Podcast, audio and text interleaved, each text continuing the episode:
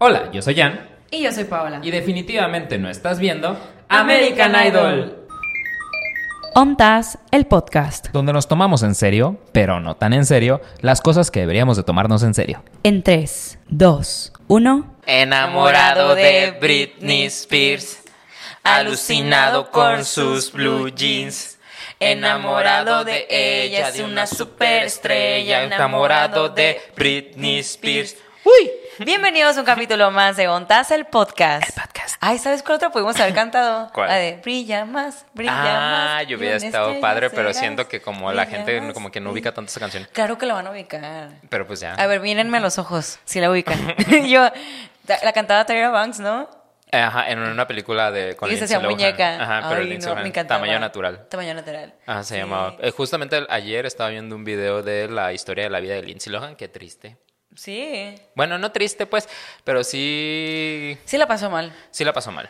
Sí la, la pudo haber pasado mejor Sí. con todo el talento que tiene todavía. Sí, Qué y que está siento que el mundo le ha dado la espalda muchas veces. Sí, no sé si quiero cotorrear de Lindsay Lohan ok. ahorita, porque nos metimos a- al tema de Lindsay Lohan, pero Ajá. bienvenidos a un capítulo más de Ontas el podcast. ¿Tú dijiste eso, no? Sí. Ah, entonces ¿por qué lo estoy diciendo yo? A otra ver, vez? bienvenidos a un capítulo más de Ontas, el podcast. podcast. El podcast. Ajá. Sí. Ya. Ah, bueno. No voy a decir Ale. Capítulo 18. Capítulo 18. No voy a basar mi personalidad A dos. en Daniela Rodríguez. Ajá, no más. humilde. Sí. Buena chica. Sí. Estamos a dos capítulos de terminar la temporada. Dos capítulos, qué Sí, esta te- este capítulo disfrútenlo, gócelo, pásela bien porque nomás quedan dos más y luego voy a tener que escuchar todos otra vez. Otra vez, ajá, en repetidas ocasiones hasta que volvamos. Ajá. O no, diría la maca. Ay, oh, no, ay, no Ajá. manches, qué fuerte. ¿eh? Pero, a- es más, les quería preguntar, ¿cuánto tiempo considerarían que sería bueno el descanso? Así. Es que Ahora está- sí necesitamos que comenten. que necesitamos porque que comenten. estamos en, en opiniones encontradas de cuánto tiempo deberíamos de tomarnos de vacaciones Sí. entre una temporada y otra. Ajá. Paola dijo tres años. Ay, cállate. Yo dije dos semanas. Ay, qué mentiroso. Entonces estamos buscando un punto un y medio. Ajá, Estamos buscando un punto medio. Yo digo que dos meses. No sé. Dos meses está bien. Es que si yo, si quisiéramos estar en los Miau Awards, de que Es que, vamos a estar es que, es, vamos los a estar en los miau. Lo estamos Ajá, ah, decretando este, desde ahorita. Yo decreté el otro día unos tacos de canasta en el Corona Capital y apareció un puesto de tacos de canasta. Ay, Entonces, desde ese momento, yo me siento la señora más decretadora de este, de este, Ah. de este pequeño espacio. Misada. Ajá, misada. Ay, me sentiría más Walter Mercado. Ajá. O Moni Vidente, porque está más fierruda. O sea, ella está. Moni Vidente. Eh, sí, Ah, sí, cierto, ya. Todos los lunes en mi oficina yo les leo el horóscopo de Moni Vidente a mi equipo de trabajo. Pero el punto es, eh, yo siento que dos meses es demasiado. Yo digo que, bueno, dos meses. Que los Yuji Livers ahí Ay, comenten abajo qué opinan. ¿Cuánto tiempo creen que es el necesario? Ajá. Yo ahí se los dejo de tarea. Eh, La, la decisión está entre ustedes y la Paola. y todos un día. Un día, ajá. no descansen perras y yo hoy. Trabajen putas. Vamos Ay, no sé si puedo decir eso aquí. Pues sí, ¿no? Ya pues ya lo dijiste. o sea, sexo servidora sí soy. Trabajadora, vemos. Porque ya ahorita ya empezó la época en la que Muestras todos gratis. Ajá, muestras gratis. Ay, En Costco. en el departamento de salchichanería. Estamos llevando al límite. Sí, ya bueno, estamos divagando demasiado. Estamos divagando demasiado. Ajá. Aterricemos. Hoy vamos a hablar de los fandoms. Fanatismo, fandoms. Ajá. Si usted es fan de algo, este es el capítulo donde usted se puede sentir escucharlo. A mí ya me dijeron que me van a llegar con datos para ver si sí soy de tóxica o no. Que yo te dije que no. Bueno. Bueno, me dijiste que tengo un dato bien interesante. Ah, tengo Que un te vas a sentir atacado y yo. ah, No atacado, sino simplemente quería saber si tenías como qué, qué percepción podrías tener al respecto. Pero es un dato que iré mucho más adelante. Pero sí, la neta es que nos, nos habían comentado bastante que un, un capítulo, capítulo. de esto, que no se me había ocurrido. Pero siento que también como que nos va a desbloquear mucha, ¿cómo se dice? Melancolía. Mucha memoria. Mucha memoria. Entonces, y aparte como que, bueno, hace relativamente poco fuimos a Corona Capital, entonces también como que siento que traemos muy fresco todo este tema. Ser fans de algo. Ser fans de algo, sí. Sí. Me reencontré con eso. Entonces es la razón por la que estamos hablando de este tema. Porque pues, nos regalaron esta temática ustedes para este episodio dijimos, la vamos a tomar, se los vamos a dar y vamos a descubrir qué es mejor. Ser Swifty o ser... ¿Cómo se llaman los fans de Rosalía? Motomamis. Ay, ¿en serio? ¿Es oficial? Sí, somos los motomamis. O sea, ya está así registrado. Son motomamis los fans de Ay, Rosalía. pues no sé dónde se registran. Bueno, pues nos vamos a agarrar a madrazos para ver cuál es mejor. Ay, de hecho, uh, me dio mucho gusto que en el capítulo anterior dijo Rosalía, yo gracias. Hay una persona. Sí, exacto. Pero Cuando bueno, es que me da hueva. miles de personas comentando Ay. que Taylor Swift Es la razón por la que están que en te, este lo- que te pones bien malito. No me gusta Pues, discutir. Yo me pongo mal con ciertos temas, Ya verdaderamente. sí, la verdad. Una sí, disculpa ya. Dele, dale, dale pan sin flora, no sé.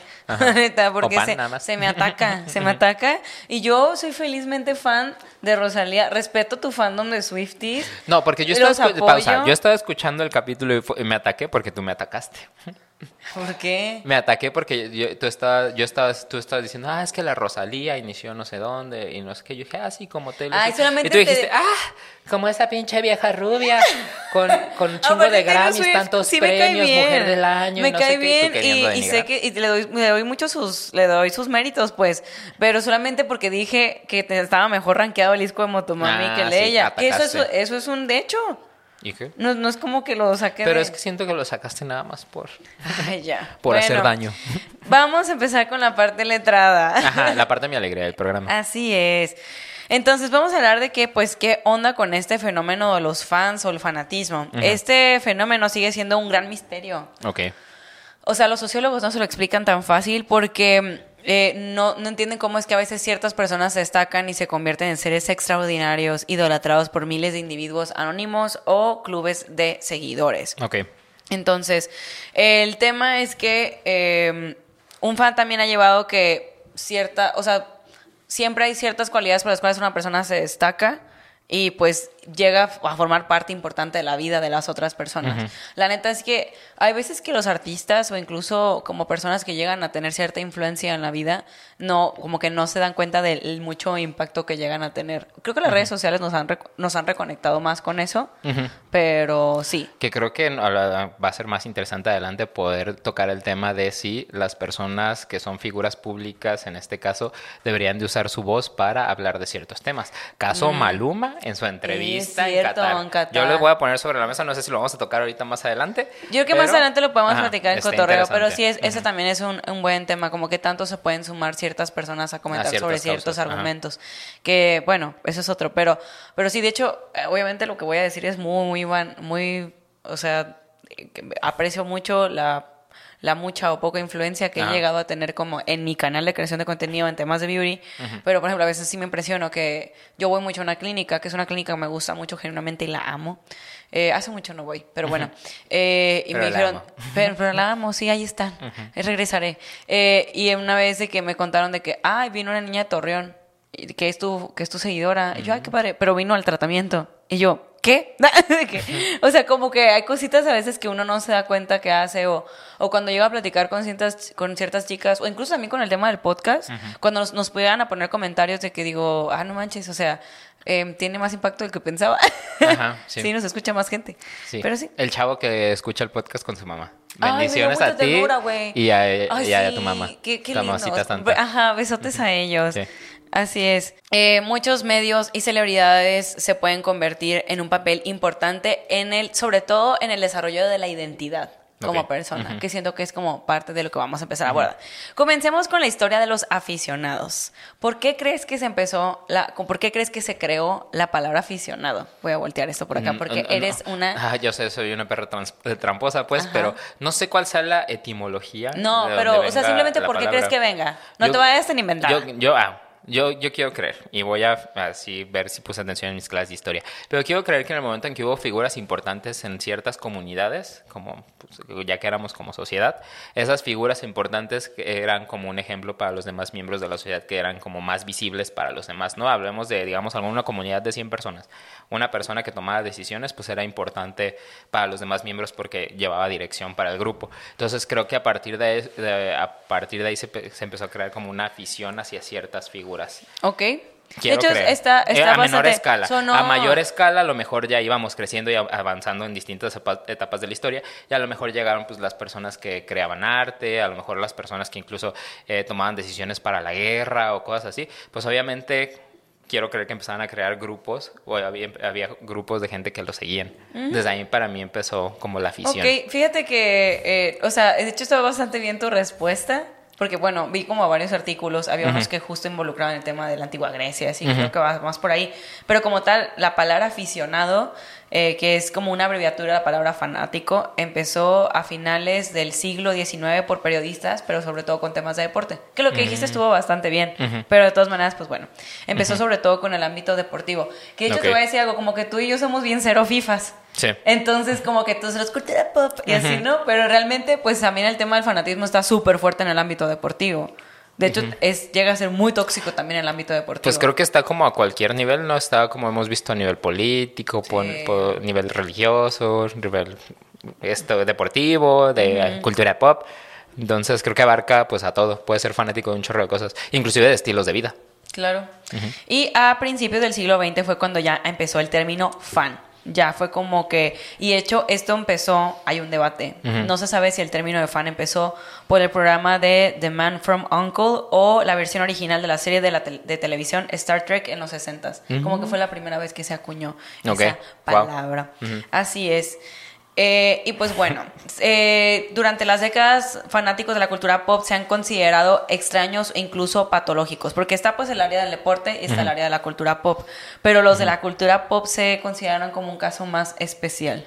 De hecho, como que hay, ma- hay más caso de estudio ahí, porque eh, lo que llega a suceder con la cultura pop es que eh, las personas que se meten demasiado en ese tipo de, de fandoms pueden llegar a, a tener como confusión de lo que es fantasía y lo que es realidad. Que siento que eso sí pasa mucho. Por ejemplo, que bueno, ya me estoy metiendo un poquito, pero creo que está bien. Padre- lo padre también del, de la parte letrada es que cuando lo empezamos a comentar, creo yo. Ajá. Pero también yo he notado mucho que tengo conocidos que se nombres. Ah. que se meten a fandoms y como que ya literal empiezan hasta como a como su vida dictarla acorde a los fandoms, pero ya a un punto que les afecta y además como que viviendo en su propia fantasía y en su propio mundo, como que crean su propio mundo feliz, que creo que ahí es cuando ya empiezas a tener más problemas. Porque todo, o sea, todo en la vida hay cosas buenas y hay cosas malas y de hecho más, me- más adelante lo menciono, pero hay impactos positivos y negativos en el tema de los fandoms porque pues es fluctuante, ¿no? Obviamente. Sí. Pero ya cuando empieza a, a tener afectaciones como a tu persona o a lo que quieres en tu vida, hace como que ya empieza a quemar otras, otras áreas, yo siento que ya no está tan chido. Ok. ¿Quieres comentar algo al respecto? Ajá, no. es que estaba pensando como en, en estas cosas en las que la gente se clava demasiado como para hacerlo parte de su personalidad, pero no sé si más adelante en la información que, que traigas preparada es donde vemos cómo nuestros gustos empiezan a mimetizarse con nuestra personalidad y empezamos a cambiar o evolucionar a partir de las cosas a las cuales estamos, voy a decir, idolatrando, aunque no es el término correcto, o siendo fans en nuestra vida en ese momento. Sí, y, porque- y también, o sea, no traigo exactamente eso, pero está bien que lo pongas sobre la mesa. También creo que, eh, como todo en la vida, todas las adicciones o las cosas en las que nos hacemos como muy devotos, por ejemplo, puede ser el trabajo. O sea, puede ser, puede ser que no sea un grupo musical, pero puede ser tu trabajo. O puede ser como el deporte, que justamente... Qué, qué hueva si eres fan de tu trabajo, no mames. Ay, sí, qué hueva. Ajá. Pero estos ¿verdad? No, sí, Que pues ya sí. luego se atacan y dicen huevones. ¿No te acuerdas en el TikTok? Hay un TikTok que subimos cuando, cuando platicamos de qué hueva ser workaholic. Ajá. Y la gente, malditos mediocres. Y yo, cállate. Eh, Siempre nos tiran mierda, pero Ajá, pues aquí es- estamos. ya nos estamos acostumbrando. Que nos caiga. Ay, como yo como Shakira en la tortura. Ya ves que está manchada así como en negrito, pero pues es. Yo sé que no he sido santo. pero- Ay. Y yo como- Ay. Pero es más el amor. No, eso sí, no tengo que decir. Es mucho más el amor. Eh, ay, me perdí. Estábamos en esto de que. Sí, pero estaba diciendo algo que era relevante. Ah, te digo, como todas las adicciones, es que es tapar algo. También el ser tan fan de algo, Sí. quiere decir que es algo que estás evitando y por eso estás como metiendo tu mundo en algo, pues estás creando tu propia fantasía. Sí, que, o sea, que siento que, que, por ejemplo, al menos nosotros, sí, sí siento que somos fans de cosas, pero tampoco lo he llevado jamás al extremo. Tan al límite. Vamos a ver más Ajá. adelante porque nos hicieron una serie de preguntas también ustedes. Pero sí, justamente yo también cuando estaba haciendo todo esto me lo estaba preguntando porque yo sí conozco gente que es muy, muy fan de muchas cosas y digo, no, pues yo no estoy a la altura, honestamente.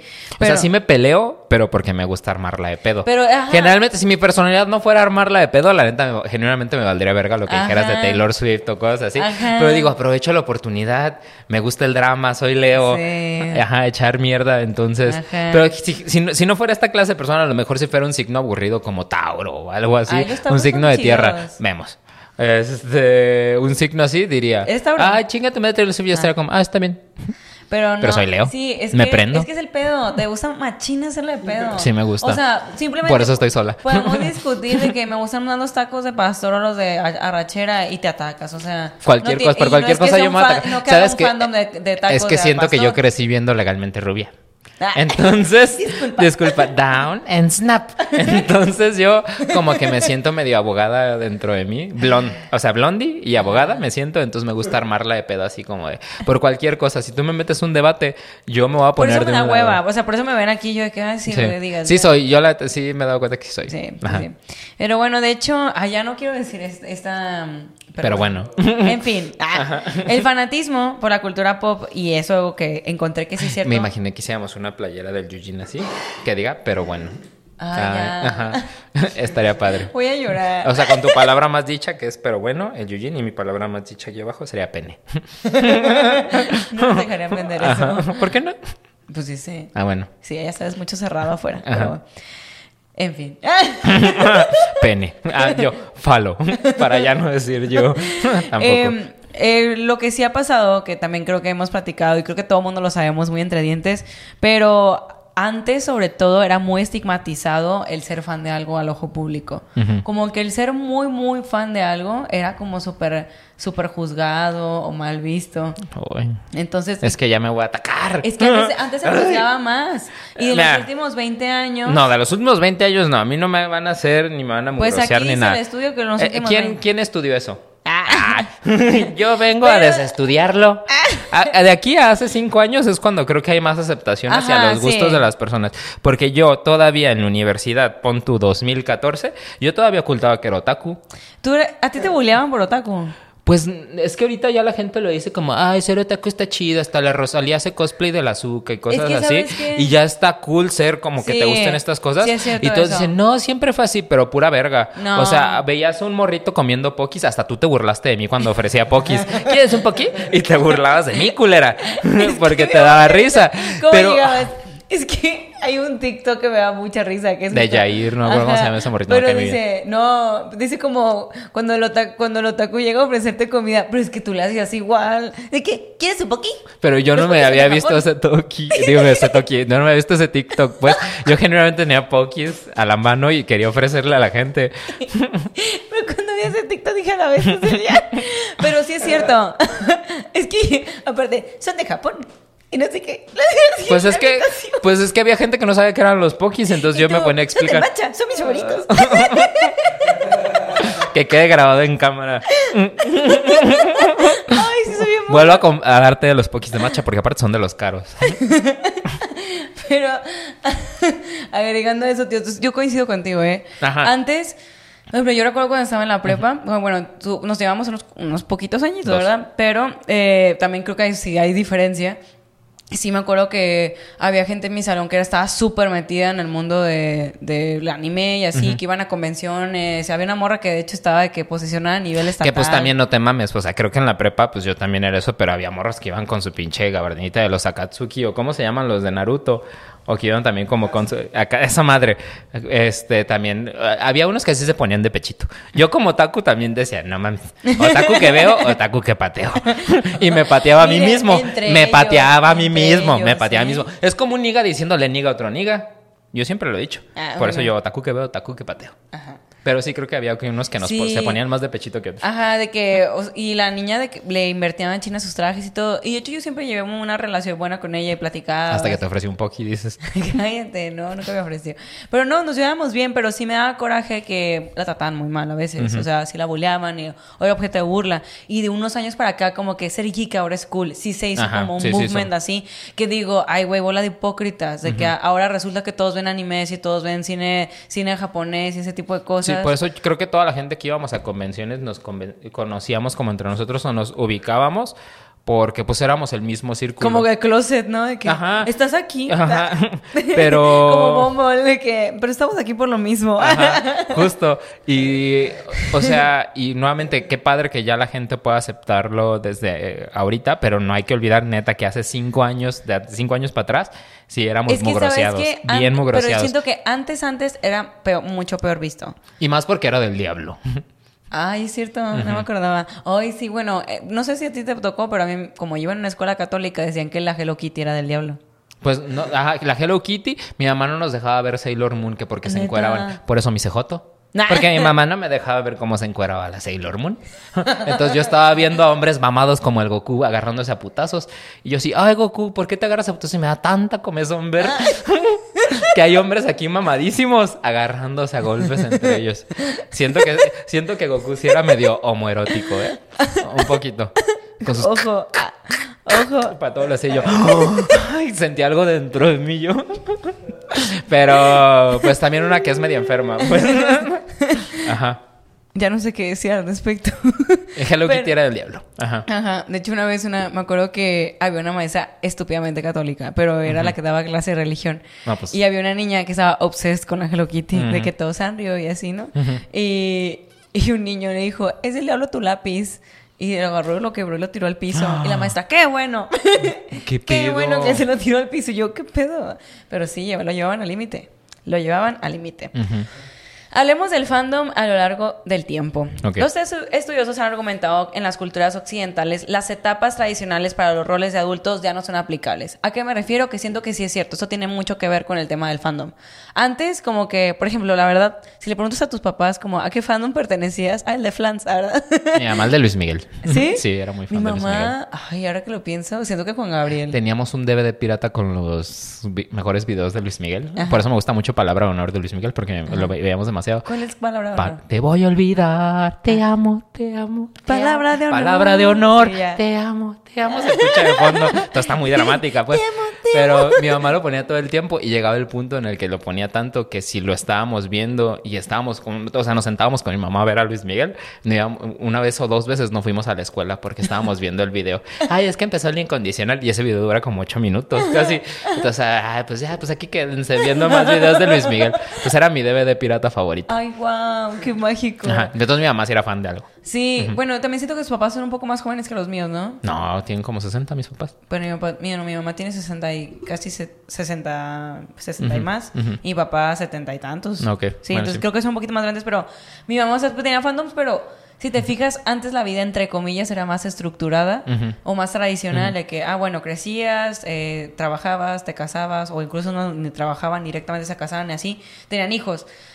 En cambio nosotros, nuestra vida ha sido muy diferente a la de nuestros padres. O sea, no es como que nos casamos a la misma edad. Por ejemplo, mi mamá se casó a los 22. Es que ah, yo iba a sacarme yo una idea bien rara, pero siento que a lo mejor antes no, la gente no pertenecía a fandoms porque te hacía sentir como que te des, o sea, te sacaba de lo que era lo común en la sociedad. Y a nosotros hacernos fans de algo siento que nos hace sentir par- Parte que, pertenecemos a algo. Pues siento que tu punto es bastante válido. Ajá. O sea, eh, justo pues ya, ya no tienen, ya ellos tienen una, eh, una etapa de vida mucho más tradicional. Entonces como que no tenían, tampoco tenían siento que el tiempo de... Y en cambio nosotros nos hemos enfocado más en nuestro desarrollo personal. Pues en más- nuestro desarrollo, eh, desarrollo personal y como pues obviamente ya no podemos comprar una casa, ni un carro, ni tener un pues terreno, mejor. pues mínimo lo que tengo es la esperanza de ir a un concierto de Taylor Swift. Eso es lo que me mantiene con vida, que voy a gastarme mis grandes pesetas, mis pocos ahorros en eso, pero pues ya todo lo demás no lo voy a tener, entonces eso me sigue dando Pues sí. motivos para seguir viviendo. Exactamente. Y a veces. Tienes que ser fan de algo para sobrevivir. Eh, y pues justo es lo que, lo que se menciona. Entonces, todo esto, esta nueva como flexibilidad en cómo llevas la vida, ha también promovido que se acepte más el fanatismo. Ujú. Es como, no sé, mi abuelita que era fan. Pues es como de Agustín Lara. Pero, o sea, como que, pero, o sea, no como ahorita, que ahorita la gente neta lo toma como con Qué interesante identidad. podría ser regresar en el tiempo y preguntarle a la gente de esos tiempos si era fan de algo y a lo mejor sí eran, pero no, no, no lo decían. Ajá. O no se organizaban también. O no sé. Pero. O era más fácil, difícil encontrar gente la que tuviera los mismos gustos que tú, pues ahorita el beneficio de las redes sociales es que yo puedo usar club de fans, de gente que le excitan los ruidos raros que hace Goku en Dragon Ball. Y ya podemos juntarnos gente que también quiera ver Dragon Ball y escuchar Goku. presidente. Ajá, y que todos estamos, ¡ay, wow! ¡Qué rico! ¡Qué chico, qué chico! Entonces es mucho más fácil, pues, que nos podamos juntar iba a gente con gustos raros. Pregúntamela. Pero te la voy a hacer out of record. no, de una vez, pues aquí vemos y si no la cortamos. Y ya, la gente no sabrá qué preguntar. Aplaudo para ver si se hace este corte. Porque ya le pregunté. Ajá. La gran pregunta. Y mi suposición fue real. Eh, fue- es cierta. Es cierta. Sí, creo que tengo Así que... como él sabe cuando me va a bajar, yo también sé otras cosas. Y la ambigüedad del curso de la vida deja un vacío. Entonces, la neta, o sea, también tienes más tiempo para ti, eh, no estás tanto como creando una familia. Entonces, los adultos lo estamos llenando con más objetos de admiración. Y pues, muchas veces son las celebridades. Y el fandom puede, o sea, la manera en que tú eres fan de algo a lo largo de tu vida eh, impacta diferente en cada etapa. Y creo que, creo que eso es bastante obvio. Pues cuando estás más chiquito, como que lo ves de una manera diferente y así, cuando vas creciendo. ¿Crees que la hija de Marta de Baile haya sido fan de la reina Isabel y por eso le dolió su muerte casi como si fuera su abuelita? Pues no sé. Tengo esa vi- teoría ahorita. Ok, ok. Y la pongo sobre la mesa. Ustedes en los comentarios díganos si creen que sí. Porque sí viste, ¿no? O no sabes de qué estamos hablando. ¿No? A Marta de Baile subió un video llorando de que cuando se murió la reina Isabel, su hija estaba también llore y llore porque era casi como su abuelita, pues. Que la quería tanto como si fuera su abuelita. Ajá. Sí. Sí, mamó, mi amigo. Somos cuatro. Gracias. Mesa para cuatro. ¿Tiene reservación? No. me da mucha risa ese video me lo pasaste. Pero algo que pasa, con ahorita que, justamente ahorita que mencionas lo de tu mamá, me acordé Ajá. de que hay series o programas de televisión favoritos que se hacen favoritos no como tal por el programa, sino por los recuerdos que te trae o la etapa de vida que te representa. Sí. Por ejemplo, para ti es Luis Miguel. Bueno, para mi mamá. Pero sí, pero te recuerda, también le tienes cariño porque tú lo Ah, ves con bueno, tu sí. mamá, entonces lo ves como con más ilusión. Ujú. Eh, ay, no sé, yo estoy pensando a mí qué cositas me gustaba ver así como que... Por ejemplo, yo tengo ciertos videojuegos que vuelvo a jugar cuando estoy como en, ciertas etapas de mi vida que estuviera estresado, deprimido, cosas así, que vuelvo a jugar porque son juegos que jugué de niño que me recuerdan mucho como ciertas épocas, no sé, como Semana Santa de 2004 en Ciudad de México con mis hermanos. En específico, no sé, puede ser este The Legend of Zelda Minish Cap. Es un juego que he jugado, básicamente me lo he acabado 15 veces. De que estoy estresado y no- me lo vuelvo a jugar. Y sé que me tardo como tres semanas en volverme a acabar, pero me, me hace sentir Sí, bien hace- exacto. el jugarlo. Y eso pasa muchísimo. Por ejemplo, a mí mm, con muchas series de Disney Channel, de que antes, eh, cuando estaba chiquita, decía, wow, la gran serie. Y luego como que me pongo a verlos por nostalgia. Y así digo, está bien zarra la trama, pero pues ese cariño que le tengo a la etapa de vida en la que estaba. Por ejemplo, bueno, hay unos capítulos que digo, ah, no mames. Con- o sea, de que yo creo que ni siquiera a esa edad. Hay, hay una de dos. O digo, no manches, en esa edad ni siquiera entendía el mensaje verdadero. Y ahora que lo veo de grande, digo, wow, tenía un gran mensaje. Por ejemplo, Stan Raven siento que pasaba mucho eso. Tenía mensajes bien poderosos. De que hablaba mucho. Era bastante innovador, hablaba mucho de body positive, hablaba mucho de racismo. Sí. Porque sí, o sea, tenía como varios temas. Eh, Stan Raven.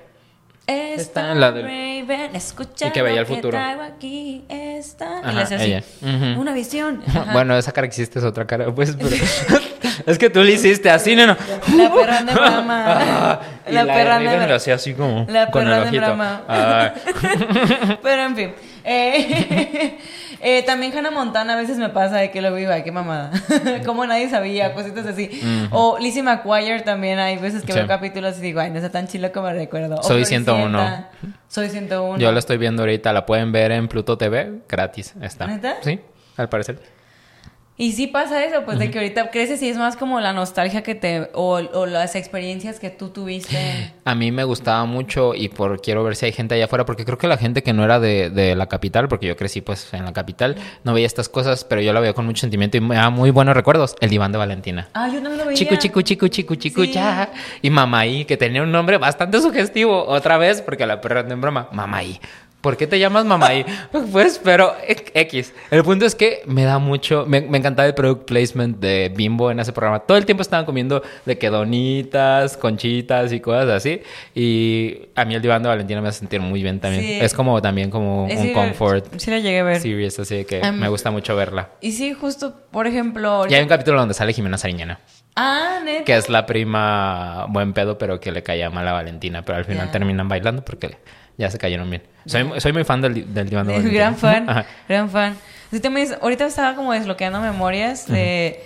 Por ejemplo, a mí me gusta mucho, bueno, tú sabes que a mí me gusta mucho Shakira, Ujú. de que la- me- porque también siento que también es por eso, Ujú. por los buenos recuerdos que me traen de mi Si te infancia. encontraras a Piqué ahorita, ¿qué le dirías? Me pegó un putazo. Ay, no, si eres fan extrema. No, no le diría nada, solo lo vería feo, Ujú. juzgona, Ujú.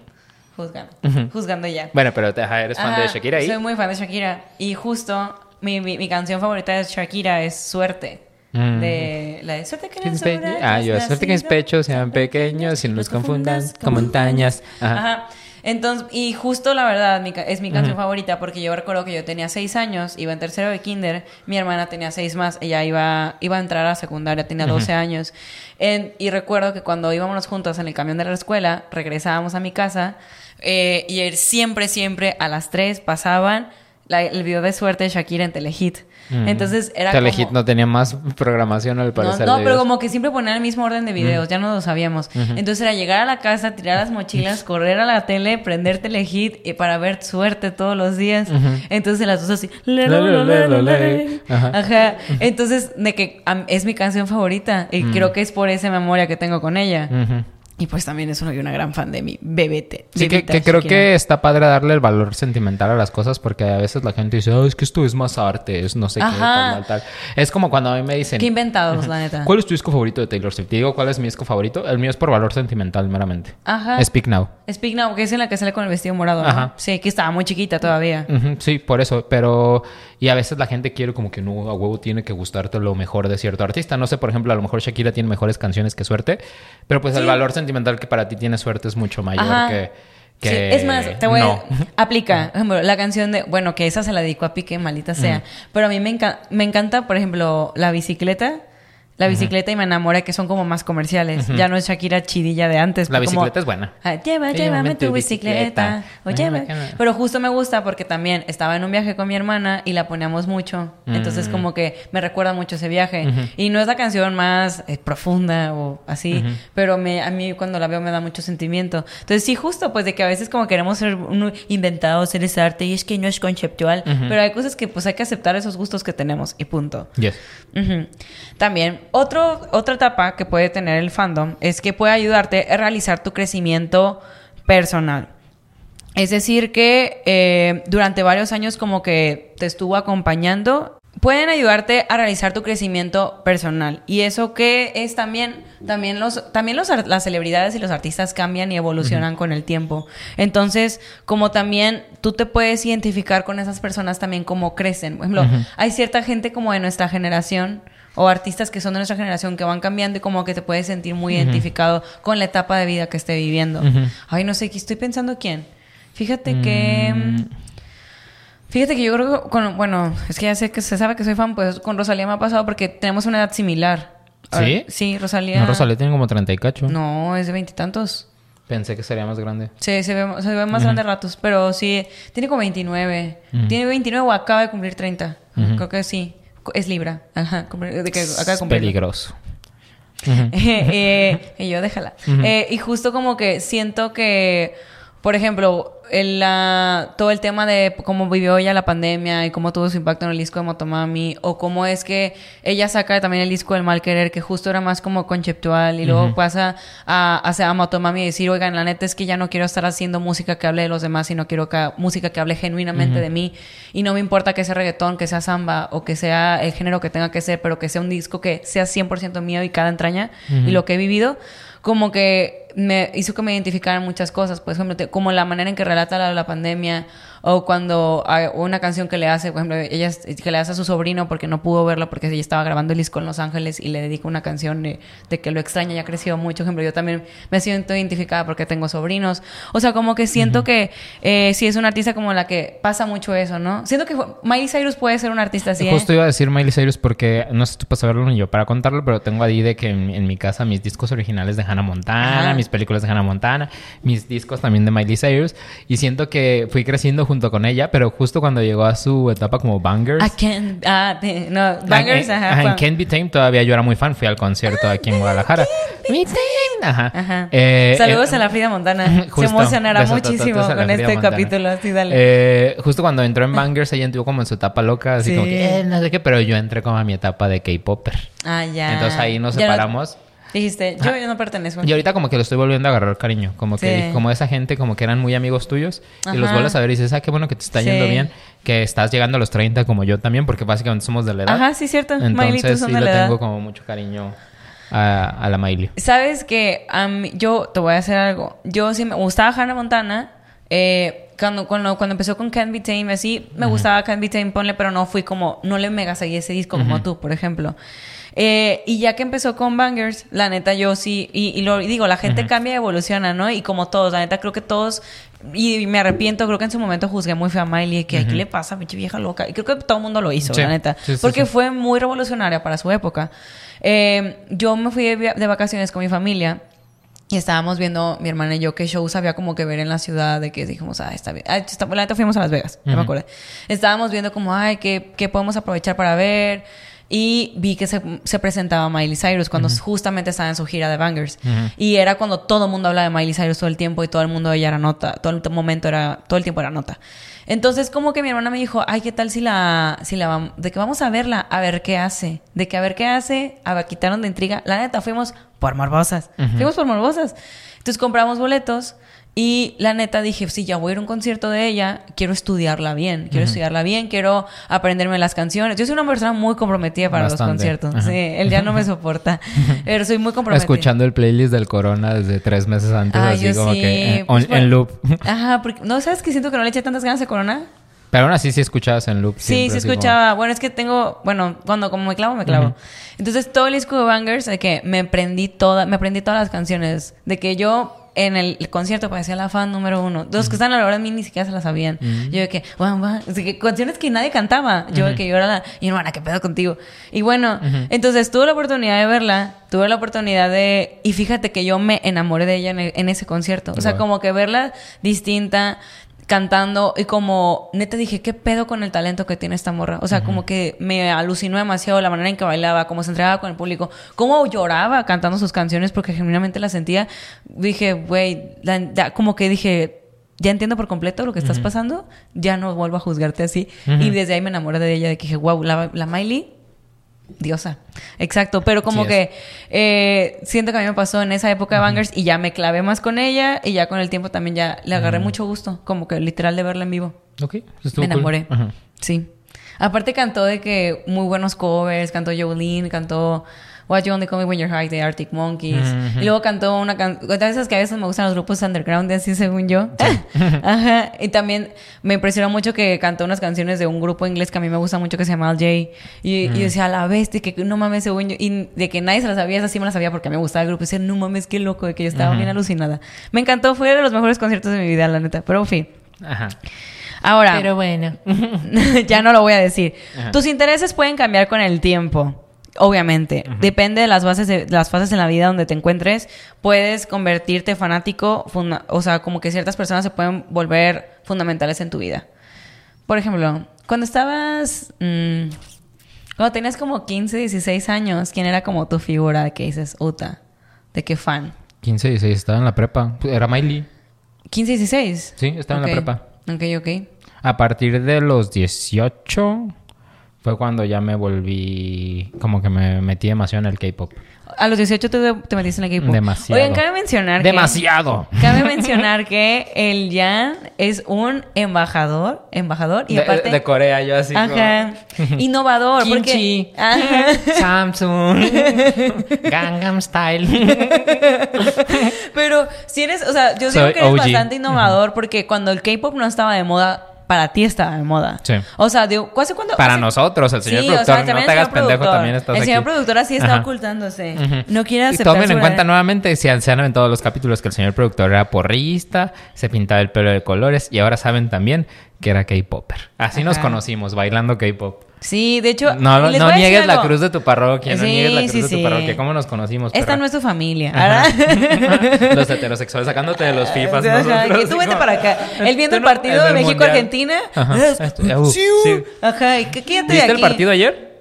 Y de seguro No lo hizo viste. Siu. De seguro hizo Siu. ¿Qué es Siu? Eh, Es como, es algo de Cristiano Ronaldo, ¿no? A ver, contexto, tú que eres el Ajá, ¿Qué heterosexual. es, qué es el Siu? Ajá. Cuando celebra le hace Sí. Siu.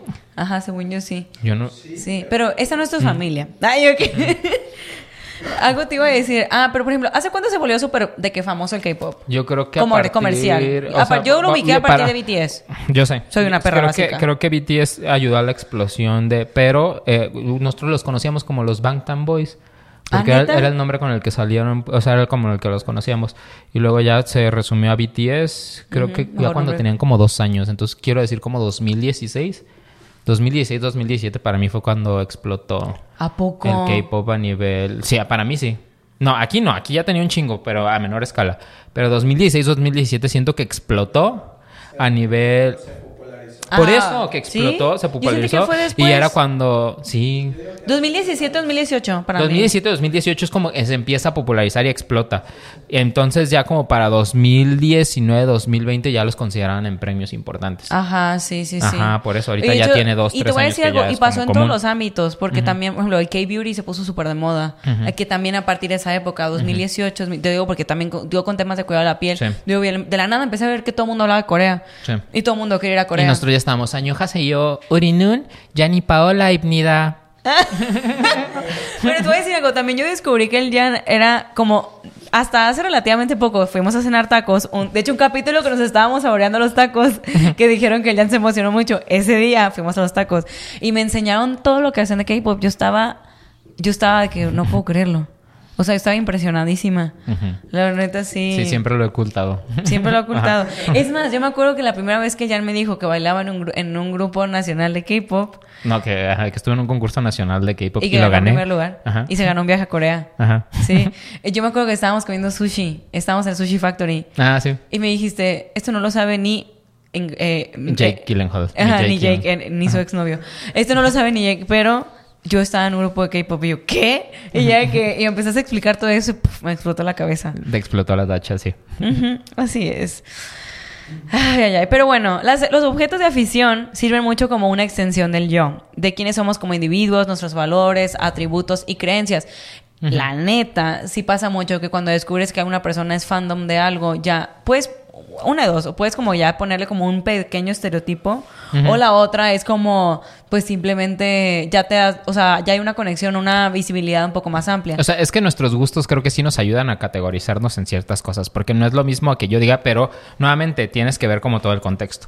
Pero obviamente si yo te digo que, ah, sabes que a mí me gusta Harry Potter, me gustan este Hunger, Hunger Games porque fui como muy fan de como la literatura juvenil y me gusta el K-pop, no es que como que empiezas a englobar y empiezas a ser como un de lo que crees que es mi personalidad. Sí. Y creo que no está bien y no está mal, pero sí nos ayuda a agruparnos, porque pues también no es lo mismo que yo te digo, ay, porque si conozco gente, soy muy fan de eh, el gore y de eh, las películas de asesinos seriales y cosas así. Obviamente, nuevamente tienes que tener todo el contexto, pero creo que sí te ayuda a entender un poco como Sí. personalidades, ¿no? A lo mejor esta persona es más este introvertida, pero le gustan como las emociones fuertes y cosas así, sí te ayudan los gustos a empezar a entender a las personas. A mí lo que me pasa mucho, eh, por ejemplo, en mi- el sentido de, pues ya me lo he dicho, yo soy de Mazatlán y así, cuando me dicen, ay, me gusta, me gusta mucho el béisbol, Mm. eh, o que, ah, le Y va... tú, hey, butter, butter, hey, butter, butter, swing. Ay, don't Ajá. Y te imaginas a Chad y a Ryan Cállate. dándole duro, porque todos sabemos que Chad y Ryan follaron. Dicen. Yo Dicen, digo, "Anda, no, las yo, lenguas". no, no, yo lo digo así, te lo firmo. Lo firma, Ajá. lo firma, la firma. Kenny Ortega sabe que eso sucedió en esa película y eliminó esa escena. Kenny Ortega es el director. por Ah. Si no sabes quién es. Detrás de- Sí, por detrás de él le dieron, pues.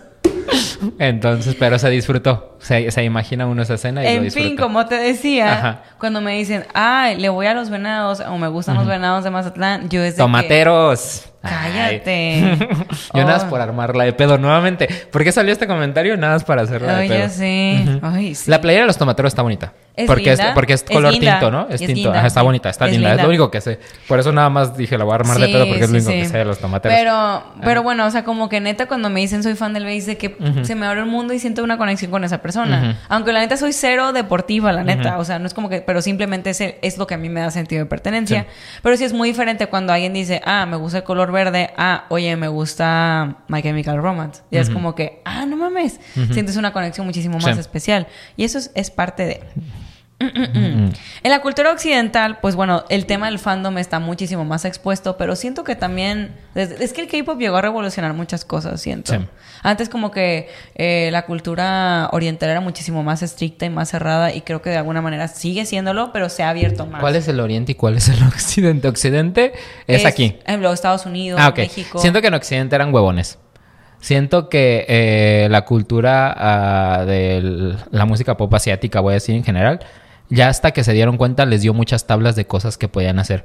Porque en Asia hacían cosas bien impresionantes, inclusive como en el empaque de los discos, cómo tenían que hacer las cosas, la relación que la gente tenía con los fans, A mí la manera en las, las producciones de los conciertos. Los discos de, Eh, lo- de K-pop, cuando tu hermana de que le regalaron, yo estaba, wow, parece de que una objetos de colección. O sea, Ajá. está cañón, sí. Tienen photocards, tienen como cosas así. Y son muy Pero inclusive las producciones de conciertos desde antes eran como muy, muy, muy estúpidamente mamonas. Ver un concierto de, de artistas asiáticos era así como...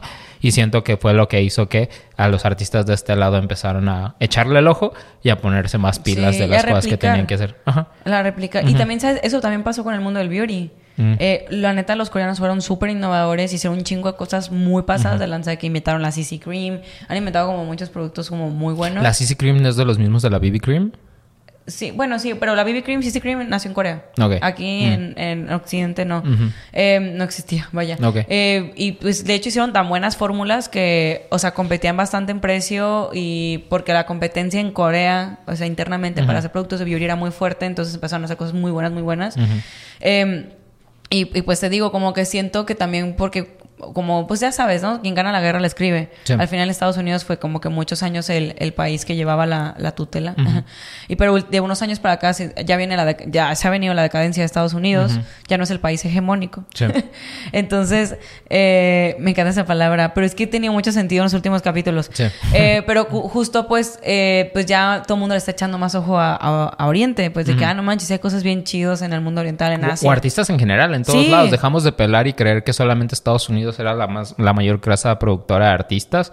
Y empezamos a ver a artistas de Latinoamérica, de Europa, Asia. O sea, sé que había gente que los veía antes, pero era como más underground. Sí. Y ahorita no está mal que sea mainstream, pero pues ya hay más visibilidad para todos ellos. Y entonces pues ya hay para todos los gustos y es Pues mucho de más hecho, fácil voltear a a, mí ver. se me a hace padrísimo diferente. que la verdad cada vez los Grammys tienen más presión en meter artistas internacionales, porque antes era como no puedes ganar el disco del año sin el álbum Que del año nuevamente siguen gringo. siendo premios de gringos. Ay, ya Ajá. sé, los detesto. Por ejemplo, si hubo mucha inconformidad, por ejemplo, yo tuve mucha inconformidad que con las nominaciones de los años de este año de los Grammys. Por ejemplo, no hubo cero visibilidad del K-pop. Cuando dices, no mames, o sea, ahorita es lo que es lo que está pegando bien cañón, no Y- entiendo. Y, deja eso tú que no esté pegando popper. bien cañón. ¿Eh? Están haciendo propuestas en sonido. O sea, siento que hay canciones que yo escucho ahorita que es como que digo, ah, no mames, eso suena como lo que yo escuchaba en 2000, voy a decir una pendeja, en 2018 en cierto artista de K-pop. Como que esas cosas, no quiero decir que van adelantados en el futuro, pero, Pero sí traen, traen propuesta mucho más diferente en K-pop que en artistas occidentales. Sí, o por ejemplo, también siento que hubo una oleada de, pues digo, todos los latinos eh, que, que han sobresalido. Que, que vi que en los Grammys este, están emputados. Uno, porque no nominaron a Rosalía. Y sí, dos, porque se supone que no puedes nominar un disco que no sea 40. No me acuerdo si era el 40, 50 o 60% en inglés para poderlo nominar. Ah. Y que nominaron a Un Verano Sin Ti de Bad Bunny. Ah, sí. Entonces que estaban así como de... eh. Atacadas. Ajá, atacadas porque nominaron Sí, ejemplo, la- Porque nuevamente son premios de gringos para pinches gringos. Deberíamos Sí, dejarle de, tan- de- dar darle, tanta importancia. Por ejemplo, los Latin Grammys sí es como que pues está más sustentado y todo, pero, pero sí como que justo es que sabes que antes Es lo- que, nena, es como los Óscares. Para mí los Óscares nada más siento Sí. que engloban a películas gringas o de Inglaterra. O sea, como del Reino Unido. Sí, así. hay muy y ya poco. todo lo demás del cine a Ay, nivel ejemplo, mundial vale gusto- verga. Me da mucho gusto que pues estuvo nominada, o bueno, no sé si me acuerdo si ganó la, la película coreana. Nada, la de Ah, se me fue el nombre. eh, Parasite. Parasite, ajá. De que se me dio gusto, pues, de que digo, qué bueno. Pero son casos extraordinarios. Sí, No es como que exacto. generalmente analicen y si hay una sección de mejor película extranjera, ¿no? Donde ponen cinco películas. Sí. Pero seamos sinceros, nuevamente los Oscars son unos premios de gringos para gringos donde vemos cinco o seis películas hechas por gringos para premiar a un gringo por haber hecho tal película. Exacto, sí. Ah, Y sé que también hay de gente de otros, eh, de otros Y, países. pero, pues, ajá, pero y, es mínimo. y esa inclusión ha empezado hace poco, pero como que siento que ya esas, re- esas reglas ya son idiotas, pues porque antes se creía como que la batuta la llevaban los gringos, pero ya se están dando cuenta que hay mucho talento en todo el mundo que ya tienen que diversificar. Ejemplo, esa regla de que el 50-60% es una estupidez. ¿Por qué? Si el disco es mejor, ¿por qué no lo voy a nominar? ¿Porque no está en tu idioma? Sí. Se los No sé. ponemos sobre la mesa casa de los Grammys y de los Oscars que sabemos que nos están viendo. Ajá. Se los dejamos de tarea. Aquí queja de un taza podcast. Buzón de sugerencias. Ajá. Bueno. Ay, ya. Perdimos el pero. ya lo perdimos, sí. Luis está burlando de mí. En la adolescencia, el tener ese tipo de modelos te ayuda mucho a las crisis de identidad y la confusión de roles, como que te dan ejemplos de posibles yo. Porque justamente, pues ya vas pasando la niñez, empieza la adolescencia, ves muchas figuras así, pues ya no, o sea, como que sí siento que te ayudan a adoptar una identidad, porque pues hay una crisis de no manches, ya no sé quién soy. y ya empieza la época emo. Ah. para nosotros, ahorita, ¿qué, ¿qué será esta época para los crisis de identidad. centennials y los que vienen después como, de los centennials? Como TikTokers. Así. Sí, como que agarran la personalidad de TikTokers. ¿Tú crees? Sí, yo siento que sí. No sé. O no, también musicalmente no sé qué es, pues no sé, también Army. Mm. Ah, videojuegos, como streamers, ¿no? ¿Crees que Ah, eran sí, personalidades? No manches, mi sobrino. El Fortnite. Ay, sí. Aparte te voy a decir algo, la mayoría de los, de El los gamers, eh, de los gamers eh, como en general que hablan en español son españoles. O ah, sea, el Ibai. Ajá, que ya bien este, cancelados ahorita, ¿verdad? Pero bueno. El Ibai no. Él El Ibai no, bien. él, él es lindo, ¿no? Sí. Pero justo eh, mi- de que yo veía que mi sobrino hablaba de que gilipollas y, y- Hostia. de que vamos a flipar. Y yo, qué chingados, ¿por qué hablas así? Qué oso. Y ya me dice que se está riendo Luis. Y ya me dice que, de que no, es que, o sea, ya después entendí que era porque veía puros gamers que son españoles. Y yo, por. Ah. Sí, sí hay de Latinoamérica, ¿no? Sí, Sí famosos. hay, pero los, ma- los, eh, los mayores exponentes son, son españoles. Inclusive, shout out a los ganadores del torneo. ¿Cómo se llama? Del Pacífico, el del hermano del abril. Ay, sí, el Delfino, Delfino Massa. De Fino Masa. Sí, saludos a Alonso Proneda. No creo que escuche el podcast, No, pero no, que el no, abril le pase este fragmento. pero sí. Eh, bueno, en la edad adulta, eh, la crisis de identidad empieza con la intimidad versus el aislamiento. O sea, ya en la edad adulta joven ya quieres ver como... Ya empiezas como a relacionarte un poco románticamente con las figuras que, ad- que admiras. Es como, ay, no sé, yo quisiera... ay, pues no sé, ¿te gustaría besar a Taylor Swift? ¿A No. Taylor Swift? No, ¿verdad? No sé. No, la neta no. Ay, no hay artistas que dices, no manches, te amo tanto que te quisiera besar. Maribel Guardia. Pues ahí está. Ajá. Pues como que ya empiezas a, a- ya, ya, esa, ya en esa etapa de la edad de que adulta joven, ya empiezas a verlos a ver también como Los ves de una manera romántica. ¿Un poquito? Pensaría que los ves más como adolescente de una manera romántica, más como adulto joven. Siento que como adulto joven nos identificamos más con nuestros problemas, con las crisis que podemos llegar a tener y con que por eso ellos lo representan a través de su arte. No sé, por ejemplo, Pero es que, ¿sabes que También siento, hay que ver cómo, cómo se está considerando aquí ser adolescente. Porque también, primero es saber quién eres. Luego después ya es lo que te gusta. Sí. Entonces creo que se refiere como a ese el flujo. Ok. Pero sí, no sé, por ejemplo, ¿hay algún artista con el que dices, no manches, de que estabas obsesionado en un punto como medio romántico? de un punto romántico, no creo. Ay, yo te voy a decir una pendejada. ¿Con quién? ¿Tú sí? Edward Cullen. Ah, claro. Bueno, sí es cierto, sí, Sí, está muy... todos fuimos hijos Sí, de Edward O sea, Cullen. sí, sí tengo una playlist que se llama Playlist para imaginar que estoy cogiendo con Robert Sí, Pattinson. no, sí. Antes de que saliera la de Batman y cosas así, la gente dice, ja, ja, ja, es que es bien fan desde Batman. Y yo, no, güey, yo desde antes quisiera que me hiciera todo. o sea, sí se me antoja, se me antoja. Hay gente que, desde Cedric Diggory, desde que lo vi como Cedric Diggory, yo digo, güey, ojalá el señor Tenebroso nos hubiera hecho una bada quedabra juntos, irnos al inframundo así abrazaditos. Pero es que sí me gusta demasiado. Sí, O sea, sí, sí me ¿sabes qué? prendió. Yo me acuerdo Sí que igual- prende. eh, yo me acuerdo que estaba tenía como unos 14 años, una cosa así, y, y tenía los, libros los libros de Twilight y los leía y de que mi mamá me los escondía ya, de que necesitas estudiar, o sea, literal dejaba de hacer muchas cosas porque acabarme el maldito libro. Sí. Entonces ya estaba yo obsessed y me acuerdo que literal hasta soñaba con Edward, o sea, literal ya estaba yo, yo era Team Edward, la neta. Nunca fui de la clase de persona de que leyó fanfics, pero sí. No, yo tampoco leía fanfics, fíjate, pero pero o sea, Ya me acuerdo, sí estaba bien enferma yo. Porque sí, cuando roleaba, sí tuve muchos personajes con la cara de Robert Pattinson. sí. Para poderme imaginar que hacía cosas. Eh, pero, o sea, yo me acuerdo que, y ahorita lo veo en retrospectiva de no Ajá. manches, estaba muy obsessed de que con Robert Pattinson. De que, o sea, estaba Es enamorada. que sí, ¿qué pedo con la gente que prefería, prefería Jacob? Mucha gente. Ajá, o sea, sé que Es lo que preferían mira, porque se quitaba la playera. Es que Jacob era como más hot. Era como más hot, más audaz. Pero y siento que era más Y me da básica. risa que Si- Luis. Siento que a quien le gustaba eh, el Jacob era porque le gustaban como los gym rats. Como que te gustan el güey mamado nada más que porque, ay, es que mi novio está mamado. Velo, se que acaba de quitar la playera. Ajá. Ah, se hace lobo. Y- y si no te te, había dicho. los románticos, Edward. Edward, no mames, ajá. Pero es que Edward siento. Edward siento Ay, que. ya me emocioné. No, eh, ya sé. Edward siento que te agarra y te ahorca, güey. Te muerde así porque es vampiro así en el cuello y de que, ay, qué rico. Y siento que este Jacob te coge suavecito. De esos despacitos. Siento que, ay, así como, despacito. No, yo no como que- siento, como que es te lobo, abraza. No, pero es que es que a todo es al revés, nena. Los que ves más así son los más ay, de hueva. Y así siento que es Jacob. Que lo veías todo el tiempo, "Ah", pero ya te lo metías a la cama y era como un, como un perrito. Pero el, por el Edward sí, güey, te escupía, güey, así como que. ¡Ay, ay! ¿Por qué me pegué a la verga? Pero sí, Me siento estoy que, que poniendo el muy incómoda. Si quieres, podemos quitar esta parte, pero. Ay. no la quites. Que el mundo sepa que la perra anda en brama. Ah, ya la gente va a pre- preguntarse qué significa que la perra anda en brama. Yo con mi mejillita roja. No sé si la Paula te golpeó. Ajá. Yo solo voy a decir a mi mamá.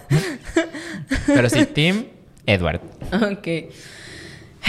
En la adultez media, ya el fandom puede ser utilizado para resolver crisis de generatividad versus estancamiento. ¿A qué se refieren con eso? Es como que ya empiezas a ver como literal, le- los, como cuando ya literal los, los celebridades empiezan a hacer obras de caridad.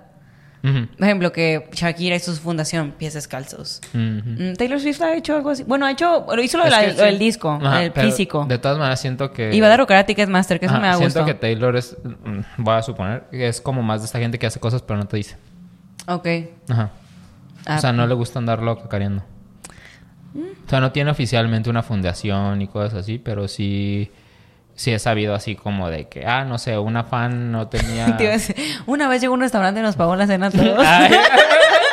Como si fuera narco, Como güey. si fuera narco. Eh, no. La Taylor Buchona, tal vez. Pero no. Pero sí, siento que también hay muchos gestos que luego los artistas hacen que te quedas, güey, así como, ay, quiero Es recordar. siento que yo si fuera artista, yo sí lo haría. Yo, Ah, yo siempre claro, pensé, güey. y esto va a sonar como una pendejada, si yo en algún momento fuera famoso, porque, porque esto lo pensé como en 2010, 2012, cuando se, hizo, pues, se puso muy, muy de moda, que, que- porque iba mucho a la FIL, Feria Internacional del Libro en Guadalajara, si no saben qué es. Oh, ya empezó, empezó ah, ¿ya ayer. empezó la FIL? Ah, hay que ir a la FIL. Eh, que en esa época, como en 2010, 2012 más o menos, como que a todos los youtubers o influencers, en ese momento eran más youtubers, les hacían libros. Sí, sí, sí. Entonces se puso mucho esa moda. Y yo siempre pensé, yo en algún momento si llegara a ser como famoso, conocidillo o cosas así, y a mí me ofrecieran hacer un libro, yo lo que haría sería aceptar el libro, tener a lo mejor lo que es el equivalente aquí en a esta época como un Discord donde nada más pudieran ver mis fans o mi, mi grupo selecto, hacer un concurso a través de eso. Y yo fingir que yo soy quien saqué el libro porque yo sé que la casa productora Sí. jamás se lo iba a sacar a una persona. Yo sacarlo y en el momento del lanzamiento, así como en una feria y cosas así, traer a la persona y decir, ¿saben que yo no escribí este libro, pero lo escribió esta persona? Como para darle la oportunidad a alguien más que sí, que sí quisiera, o sea, tuviera el talento pues para sacar un libro. Creo que son como ese tipo de cosas que están padres que podrían hacer los artistas, Sí. que algunos los hacen y lo cacarean Sí. y otros no, no lo Ajá, hacen. hay unos que son ingeniosos, como para ese tipo. Bueno, la neta, admito Coldplay, a mí se me ha hecho muy ingenioso. Sí, Coldplay sí son como con todo el esquema del- de sus conciertos, la inclusión que han metido. O sea, neta, yo estoy impresionada de. Pero ¿qué hacen de inclusión? En los conciertos. ¿No Ajá. te tocó ver todo ese cagadero? Solo vi que el papá del güey de Coldplay estaba en una bici porque Ay, sí. Para empezar, número uno, todo, todo el tour se tra- trataron de disminuir bastante la huella de carbono, pero de manera significativa. O sea, Pero pues si cañón. estás lanzando fuegos artificiales todo el No, tiempo. pero es que justo tú no viste el concierto. Mm. O sea, sí tenía Lanzan como. dos. Ah. Tienen como. Dos no. cohetes. Neta está. Es que eh, si te puedes meter a la página y hay una lista enorme de todo lo que es. Por ejemplo, si llegan a un lugar y hacen cierto impacto ambiental, ellos crean acciones para borrar la huella de carbono. O sea, está muy cañón. Luego también, no sé, había bicicletas justo para que tú pudieras generar energía para el concierto. Si tú quedas, te, te puedas sentar.